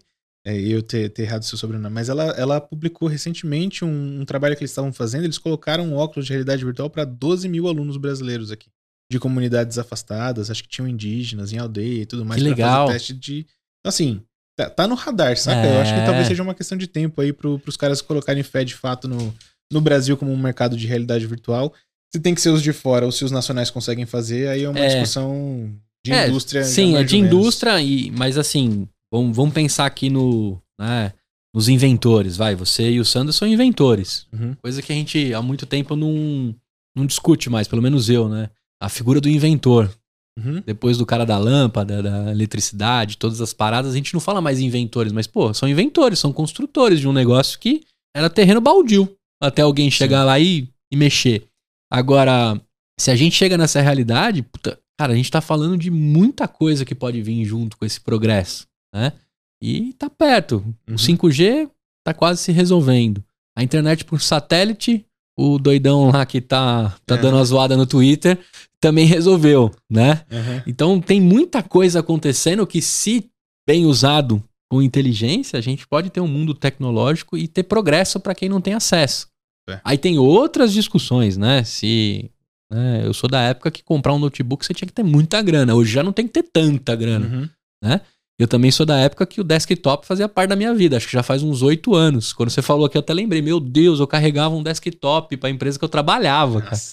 Isso é muito, isso é muito raiz, tá É. ligado? Então a gente já vive um momento muito diferente. E agora todo mundo tem uma paradinha na palma Sim. da mão. Então não é doido, não. É bem futurístico, sonhador aqui o negócio, mas eu acho que tá muito perto. E os nossos filhos vão ver. Ah, o filhinho ou a filhinha do Sandro tá com quanto tempo agora, então? Ela tá. Ela nasceu em 2016, ela tá. Vai fazer seis anos. Seis aninhos anos. aí, olha que legal. Então o Sandro vai saber do que eu tô falando, que Mas os ele filhos. Ele tem um de 20 também. Ele tá? tem um de 20? É, mas essa, o- essa daí chegou bem de surpresa. mesmo. Entendi. Mas, Sandrão, você tá ligado que filho traz o pãozinho debaixo do braço, né? Bem no momento ali, sua esposa grávida, num salto de fé, pra ver também como as bênçãos dos nossos filhos de trazer o progresso e a prosperidade. Cara, agora entrando no final com muita dor, porque estão brigando comigo, que ontem eu entreguei o estúdio muito em cima. Apesar de ser meu, eu não, eu não mando, tá ligado? Já viu isso, né? Você é dono, mas não manda. Tá tranquilo. É, cara, se você fosse colocar assim o grande pulo do gato da sua vida, qual qual momento você elegeria aí como como o seu grande pulo do gato? Não precisa ser empreendedor, mas da sua vida. Ah, mano, é, é difícil pensar num em específico, mas talvez o que mais teve impacto foi ter entrado no curso de biologia. Então, pode ser, pode parecer que não, de novo, né, não, não tô usando conhecimentos em zoologia, em biologia molecular e tudo mais, mas quando eu entrei no curso de biologia, eu abri a minha cabeça para muitas coisas diferentes. Eu, eu tinha feito duas faculdades antes. Eu comecei construção civil e análise de sistemas. Fui tentar fazer programação, essas paradas aí. E eu descobri que eu não curtia muito a ideia de. Eu queria coisas mais profundas, tá ligado? E aí eu fui atrás conversando com professores lá do ensino médio ainda. Ele falou, mano, você quer ciência, tá ligado? Vai lá e vai estudar uma ciência. Eu falei, pô, é isso que eu vou fazer. Aí, dentre as ciências, física, química, matemática e tudo mais, eu acabei indo pra biologia, porque pra mim ela é uma manifestação das demais. Uhum. E, pô, eu consegui fazer muita coisa, aprender muita coisa com relação a como eu, como eu me enxergo mesmo, tá ligado? Como coisa de, de vida mesmo, assim, que me guiou pros caminhos que eu, que eu tomei. Então, acho que a grande. O que teve mais impacto não foi só isso, mas o que teve mais impacto, eu acho que foi entrar no curso de biologia. Você manja de biohack, essas paradas tal? Se um Pouca dia a gente coisa. fizer uma pauta aí, você vem um dia pra nós trocar ideia disso. Eu, eu, eu posso dar um ou dois pitacos. É. Eu gosto do assunto. É, Agora, tem como é a vida de um biólogo? O que, que você trouxe da- do- desses nove anos, assim? Porque assim, eu vou te falar o que eu acho que tem na sua casa. Uma iguana, Não.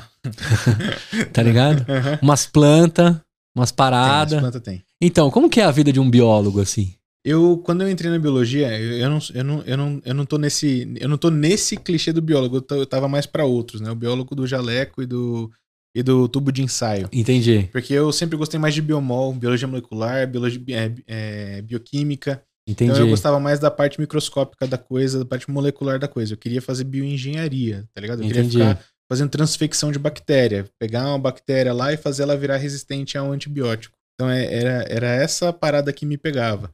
E aí, durante a graduação, eu vi que não era isso que eu ia fazer, que eu ia ter que aprender várias outras coisas Uhum. que já não, já não era. Não é que eu não gosto, eu gosto. Gosto de ecologia, gosto de zoologia, do- os Uhum. assuntos, tudo que envolve a biologia, eu, eu me interesso. Mas eu não me interesso a ponto de querer me aprofundar no nível que a gente vai na graduação, tá ligado? Entendi. E eu tive. Foi ali que eu comecei a me descolar um pouco. Teve, talvez, do desse ser biólogo, tem. Acho que a, a, a principal coisa mesmo, assim, que, eu compartilho com os meus colegas biólogos é a forma de pensar e enxergar o mundo. Legal. E isso daí é uma parada que a gente, que a gente compartilha e, e fez muita diferença pra mim. Foi, teve uma aula em específico, a primeira aula de, prática de genética que a gente teve no primeiro semestre. O professor levou a gente pro laboratório e ele falou: Ó, é, vocês vão fazer o experimento aqui e tal, desse jeito. E enquanto vocês estão fazendo, cada um de vocês vai lá no fundo da sala. Ele tinha deixado um dicionário gigantesco, assim, um negócio bem cinematográfico, é, fechado em cima de uma bancada lá no fundo, ele falou: cada um de vocês vai lá no dicionário e vai procurar a palavra heurística. E aí você vai fechar a- a- a- o dicionário e vai voltar pro teu lugar. Não vai fazer nada, vai fazer só isso. E aí chegou a minha vez, fui lá. Por que, que não deixou a porra do dicionário aberto, não? Ninguém, Na ninguém fez uma dobrinha, né? qualquer- Marca a página. É, e aí, quando- eu li a, a definição de heurística, eu entendi tudo. Que é, heurística é você aprender a aprender. É você conseguir ser capaz de ir atrás da informação. E, mano, fez todo sentido você tá com o dicionário fechado, tá ligado? Porque você tem que procurar, você tem que entender o que. que Então ali Que hora, virou velho. várias chavinhas com um negócio muito simples e que eu levei isso pra sempre, assim. E, e a galera que trabalha com, pelo menos quem tava comigo no curso e tudo mais, acredito que tenha isso na, com força na, na, na, na mente também, que é esse aprender a aprender, enxergar o mundo a partir da, da- de evidência, de dado, Animal. essas correlações entre o natural, o artificial, aí a gente vai pra outras E aí né? tá, tá respondido o nosso discurso e a nossa conversa diante da escolha social por quem ia ficar com, com o Uhum, CNPJ de uhum. vocês. Tá, tá respondido aqui organicamente na nossa conversa. E outra coisa que também penso de ter um amigo biólogo é que se a gente tivesse num sítio em Pindamonhangaba e uma invasão de perereca, rã e sapo, Aham. você é o único cara que resolveria a bucha, mas não, né? Não Eu seria esse biólogo. não. Eu- Eu acho que eu seria o único que dormiria tranquilo. Entendi. E o resto da galera ia ficar um pouco chocada, mas eu, eu dormiria tranquilo. É, todo, todo cara que fala, puta, eu sou biólogo, fala, caralho, mano, Não, se é tivesse. dessa planta aqui? É Esse- e isso. essa árvore aqui é o que? Você planta uns negócios diferentes e tal, Uhum. né? Tem tudo, tem tudo isso quando você tem um amigo biólogo, mas legal você contar por esse lance molecu- molecular. Agora, mano, abri minha mochila Uhum. E você vai jogar uns livros, umas séries, umas paradas e até umas doideiras da biologia pra eu aprender. Eu quero sair um pouco Vini desse episódio, por mais da aula que você já deixou. Uhum. O que, que você jogaria na minha mochila aí pra eu carregar? O que você quiser, tá? O que vier na sua cabeça. É, eu vou começar do começo, então. Tá bom, Tem vai um lá. livro em específico que chama O Gene Egoísta. O Então, gênio, Gene, o gene é, de gene de genética mesmo. tá egoísta. Egoísta. Esse livro é um livro de um autor chamado Richard Dawkins. Ele é um biólogo, zoólogo, e, e ele é um cara. Ele é famoso pelo ativismo em prol do, do, do ateísmo e tudo mais. Mas esse livro ele não é sobre isso. Esse livro ele é sobre uma proposta de entender a evolução biológica a partir do gene. E ele faz isso de um jeito é, muito acessível, no sentido de a linguagem é muito acessível, você não precisa ser biólogo nem perto disso para entender. E a mensagem que é passada ali, no sentido de evolução, faz a gente entender muito, não só de como a evolução de fato aconteceu, mas como a evolução cultural acontece. O termo meme vem dele. Então, ele propõe aí o, o meme como se fosse Hum. um gene, só que cultural. Então, nesse livro, ele faz uma. ele faz essa explicação de como que é, essa evolução molecular aconteceu para gerar organismos complexos e como tudo isso é baseado no egoísmo dos genes, como o próprio altruísmo é baseado num, num egoísmo antes. Então, e ele faz vários links, assim. Isso Doideira. foi muito massa, assim. Um livro que eu, que eu li. É livrão, livrinho? Mano, ele não é, ele não é um Silmarillion do Tolkien, mas ele deve ter, sei lá, suas 300 páginas. Ele é. Não é grande, não, mas também não é, não é curtinho. Legal. É, então acho que esse, esse livro é, é fantástico. Da hora. Tá na sua cabeceira lá. É, Esse livro tá quase no altar, assim. Foi ele que me levou pra biologia. Esse livro e um outro dele, que é o maior espetáculo da Terra, que é e aí é um livro mais para quem curte biologia mesmo, que é ele vai falar de evolução e ele vai explicar todas as complexidades da evolução, por que que evolução é um fato, não é ou como a galera costuma falar, né, uma teoria, embora na, ci- na ciência a gente teoria é uma coisa que ela tá bem validada, não, não é uma hipótese, né, seria o Uhum. termo equivalente. É, mas ele começa a apontar e descrever como que a evolução acontece. Ele vai trazendo ah, imagens, inclusive, do, de, de, de partes biológicas dos bichos que a gente compartilha. Ele vai falar da mão do golfe, da nadadeira do golfinho, que tem analogia com a mão. Vai falar de uma veia que passa no pescoço da girafa, que faz uma volta desnecessária. E ela faz essa volta porque no outro bicho ancestral era desse jeito. Então ele faz ali uma análise da, da evolução que é muito massa. Então eu Animal. sou muito fã dos dois assuntos. Mas assim, esse eu recomendo pra quem gosta de evolução, quem gosta do, do assunto biologia. O outro eu recomendo pra qualquer um que quer entender ah, processos evolutivos de forma geral. Muito né? Bom, cara. Egoísta Muito é bom, muito, hein? muito fera. E outra coisa que eu ia fazer pra te perguntar como biólogo, que grandes camaradas meus que são biólogos fazem cerveja. Você também faz cerveja? Eu tenho não, mas eu tenho um É. brother que ele não só faz cerveja. Talvez você queira trocar uma ideia com ele, chama Aham. Daniel. Ele comprou um terreno em Sete Barras, perto de Registro, aqui em São Paulo. E ele tá fazendo agrofloresta, beleza? Uhum. Plantando lúpulo e fazendo a própria cerveja. Será que ele é o cara que, que saiu nas reportagens como o brasileiro que tava fazendo lúpulo brasileiro? Não sei se É, de Ah, repente é, hein? Ele deve ter ido no Beercast, mas a gente. Vou perguntar Se ele não vier aqui contar essa loucura, que agora eu gosto dos inventores e dos loucos também, sempre gostei, na verdade só tô no- nomeando, porque é doideira. No Brasil, teoricamente, é difícil vingar aham, lúpulo. aham. Daria Ele tá na, na fazendo Serra da isso- Mantiqueira, daria, né? Ele, ele tá fazendo isso e ele vai fazer. Ele, ele tá- fez o primeiro lote agora, acabou de fazer a primeira colheita do lúpulo, vai fazer a cerveja. Não sei se ele já fez alguma Animal. que ele plantou. É, e ele vai, ele fez o teste, tá dando certo até, até agora, e eu, eu sei que ele vai implementar um sistema de agrofloresta. Então tem uma outra pegada que não é só plantar cerveja, plantar lúpulo para fazer cerveja, tem uma pegada que tem a ver com as discussões aí de agro, com eleição e tudo mais, ficou Sim, super em voga, né? sim. Então, assim, o futuro do, do agro é a agrofloresta, mano. Se a gente tá falando de, de sustentabilidade, de clima, de conservação, Mano. preservação, essa é a fita. Quero conhecer o Dani. E eu te perguntei disso porque você falou da microbiologia, Uhum. do, das bactérias, e a cerveja tem esse, Tem. tem esse lance, né? De ver os bichinhos ali transformar aquelas Ciência paradas, ciência pura em, um, em umas brejas animais. Eu nem tomo mais bebida alcoólica, mas eu apresentei o Beercast por quase sete anos. Foi o meu Ah. primeiro podcast. E eu aprendi por osmose, assim, né? Uhum. A microbiologia também era muito animal. Irado. Por último, é, eu te perguntaria, além do Daniel, que já está convidado, Dani, pra gente falar dessa, desse lance do agro, agrofloresta, e eu te apresentar mais uma galera aí que também pode é, impulsionar esse seu projeto. O que, que você me dá aqui de próximo nome ou a, a- uma mina ou um cara aqui que tem que contar a história na próxima temporada? Mano, tem uma galera, deixa eu pensar aqui. Pode falar. Tem a, talvez a Lívia, Lívia. é, Da Cuco? Aham, já conversei Eu já com ela. conversei com ela, mas eu não fiz é, em vídeo. Ela fez recentemente, talvez, mesmo que você já tenha conversado se faz tempo, ela fez a, um M&A também. Ah, Lívia. Um Pharma, acho que foi o RD, não lembro. Lívia vai É. voltar. Então, essa aqui, essa aqui já tá garantida. A Lívia, puta, eu fui lá no Cubo conhecer ela. Da a hora. gente já fez negócio, quase fez negócio junto na Sul América. Então, Lívia, mas me fala mais um nome. De preferência, a mina. Eu tô precisando de umas minas aqui, empreendedoras. Talvez a... Ah, como é que é? Oh, meu Deus. Tatiana, da Vitude. Opa, a Tati da Vitude, tô devendo. Boa, Tati manda da bem. Vitude também é uma boa. Engenheira que foi se aventurar na, no mundo da psicologia por vídeo, né? Isso. Muito bem. Tati da Vitude, você está convidada, já está no meu, meu roadmap há muito tempo. Eu tive os encontros de agenda, mas agora vai. E a Lívia vai atualizar sua reportagem comigo aqui, sua entrevista comigo. Cara, e aí, o que, que você achou dessa doideira de gravar um podcast sem pauta, sem nada, mas que a gente falou de tanta coisa aqui que eu tô louco pra, pra Massa montar. demais. Massa demais. Ainda mais sabendo que o público que tá assistindo aqui, se, se essa galera aí conseguiu tirar alguma coisa aqui de, de, de, de experiência, nada disso é receita, tá? Então, assim, deixando bem claro, não é pra ninguém seguir nada em específico. Mas no máximo se inspirar aí. Se a gente conseguiu fazer isso com, com alguém, surgiu uma ideia nova aí, novos inventores, alguém conseguir gerar um negócio a partir do que a gente tá, pelo menos, inspirado no que a gente conversa aqui, eu fico feliz demais. É Conta isso aí. comigo sempre. Vini, adorei e vou te falar, cara, eu gostei muito do, de como você tira o romantismo da parada.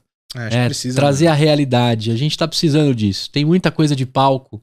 Eu já me deparei com algumas entrevistas que você percebe que era mais o palco do que a solução. Uhum. Mas quem é cachorro, né, mordido por cobra, tem medo de, de- até de linguiça, quem é gato escaldado, quem já viu e quem empreende sabe que o romantismo ele até existe, mas é na narrativa que você conta Uhum. né? E diante disso, a gente dá um baita valor pros fracassos. Eu queria só que você me elencasse assim, puta, Gu, esse foi um fracasso que dói, eu aprendi, não faço mais. Você tem algum aí guardado contigo? Mano, tem vários. É. Esse, esse, esse da Covid foi um, foi um vacilo muito grande. Nosso mesmo, meu, do Sandro. É, porque a gente tava contando com uma parada que não. Se não tá. A gente aprendeu. A lição é: dinheiro sempre atrasa. Beleza? Você fechou um contrato hoje, tá previsto pra ser pago sete dias, esquece. Ele vai atrasar. Pode estar escrito no contrato, pode estar onde Dinheiro for. sempre atrasa. Dinheiro sempre atrasa. E a gente aprendeu isso a duras penas. A gente teve que fazer um- um- uns movimentos aí, porque a gente contava com palavra de investidor, contava com palavra de cliente, e às vezes não rolava, tá ligado? Então, ali eu, essa parte do risco ficou muito mais claro pra mim depois desses momentos assim, do tipo, eu Perfeito. preciso contar com o que tá. com- eu preciso contar. Se der errado, o que, que eu faço? É mais ou menos isso, tá ligado? Eu preciso ter um plano pra se der errado. Não é um plano só pra se dar certo. Se der errado, o que, que acontece? Muito bom. Cara, essa frase vai, na próxima sala do Empreendacast, vai estar tatuada lá, pintada. Dinheiro sempre atrasa. E por último, quem ficou maluco desse papo, começou a pesquisar pra tudo que é lado, seu nome, sua empresa, os temas, os livros, mas quer trocar uma ideia contigo, quais os caminhos pra conhecer a Mad Room e também o Guzmão? A média ela tá em todas as redes sociais. Eu acho que a gente só não tem TikTok ainda, mas Ainda. ah, ainda. mas pode jogar lá Instagram, LinkedIn, Facebook. Acho que o mais interessante pra quem quiser conhecer mais é YouTube. Então joga lá no YouTube porque é vídeo, né, mano? O vídeo sempre dá uma Sim, sim, esclarece. Pra, pra, pra gente, pra gente ver produtos que são visuais, você tem que dar uma olhada no vídeo. Só na conversa aqui fica mais complicado.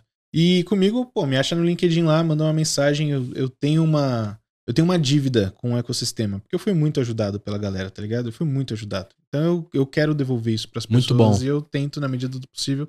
Se eu tenho agenda, eu troco ideia. Muito Mais bom. ou menos isso. Então, todos os dados, os links e tudo que a gente conversou aqui embaixo nos comentários. Se você tá no YouTube, se você veio pela rede do Vini e tá aqui conhecendo o Empreendacast, saiba que eu faço isso com a maior paixão e te convido a conhecer todos os malucos e malucas que eu já conversei aqui.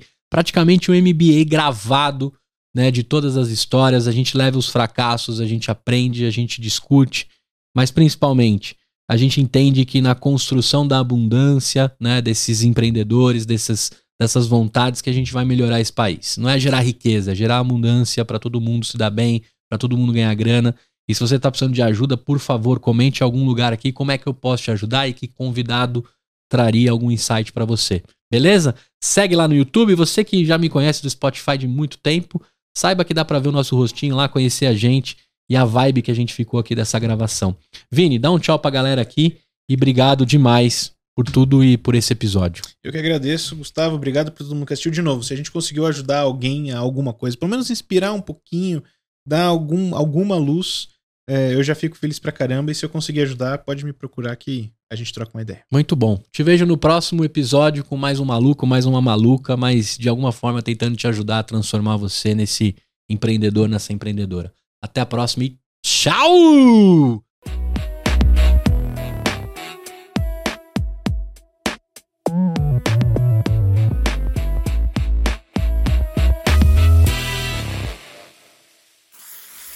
Uma produção, voz e conteúdo.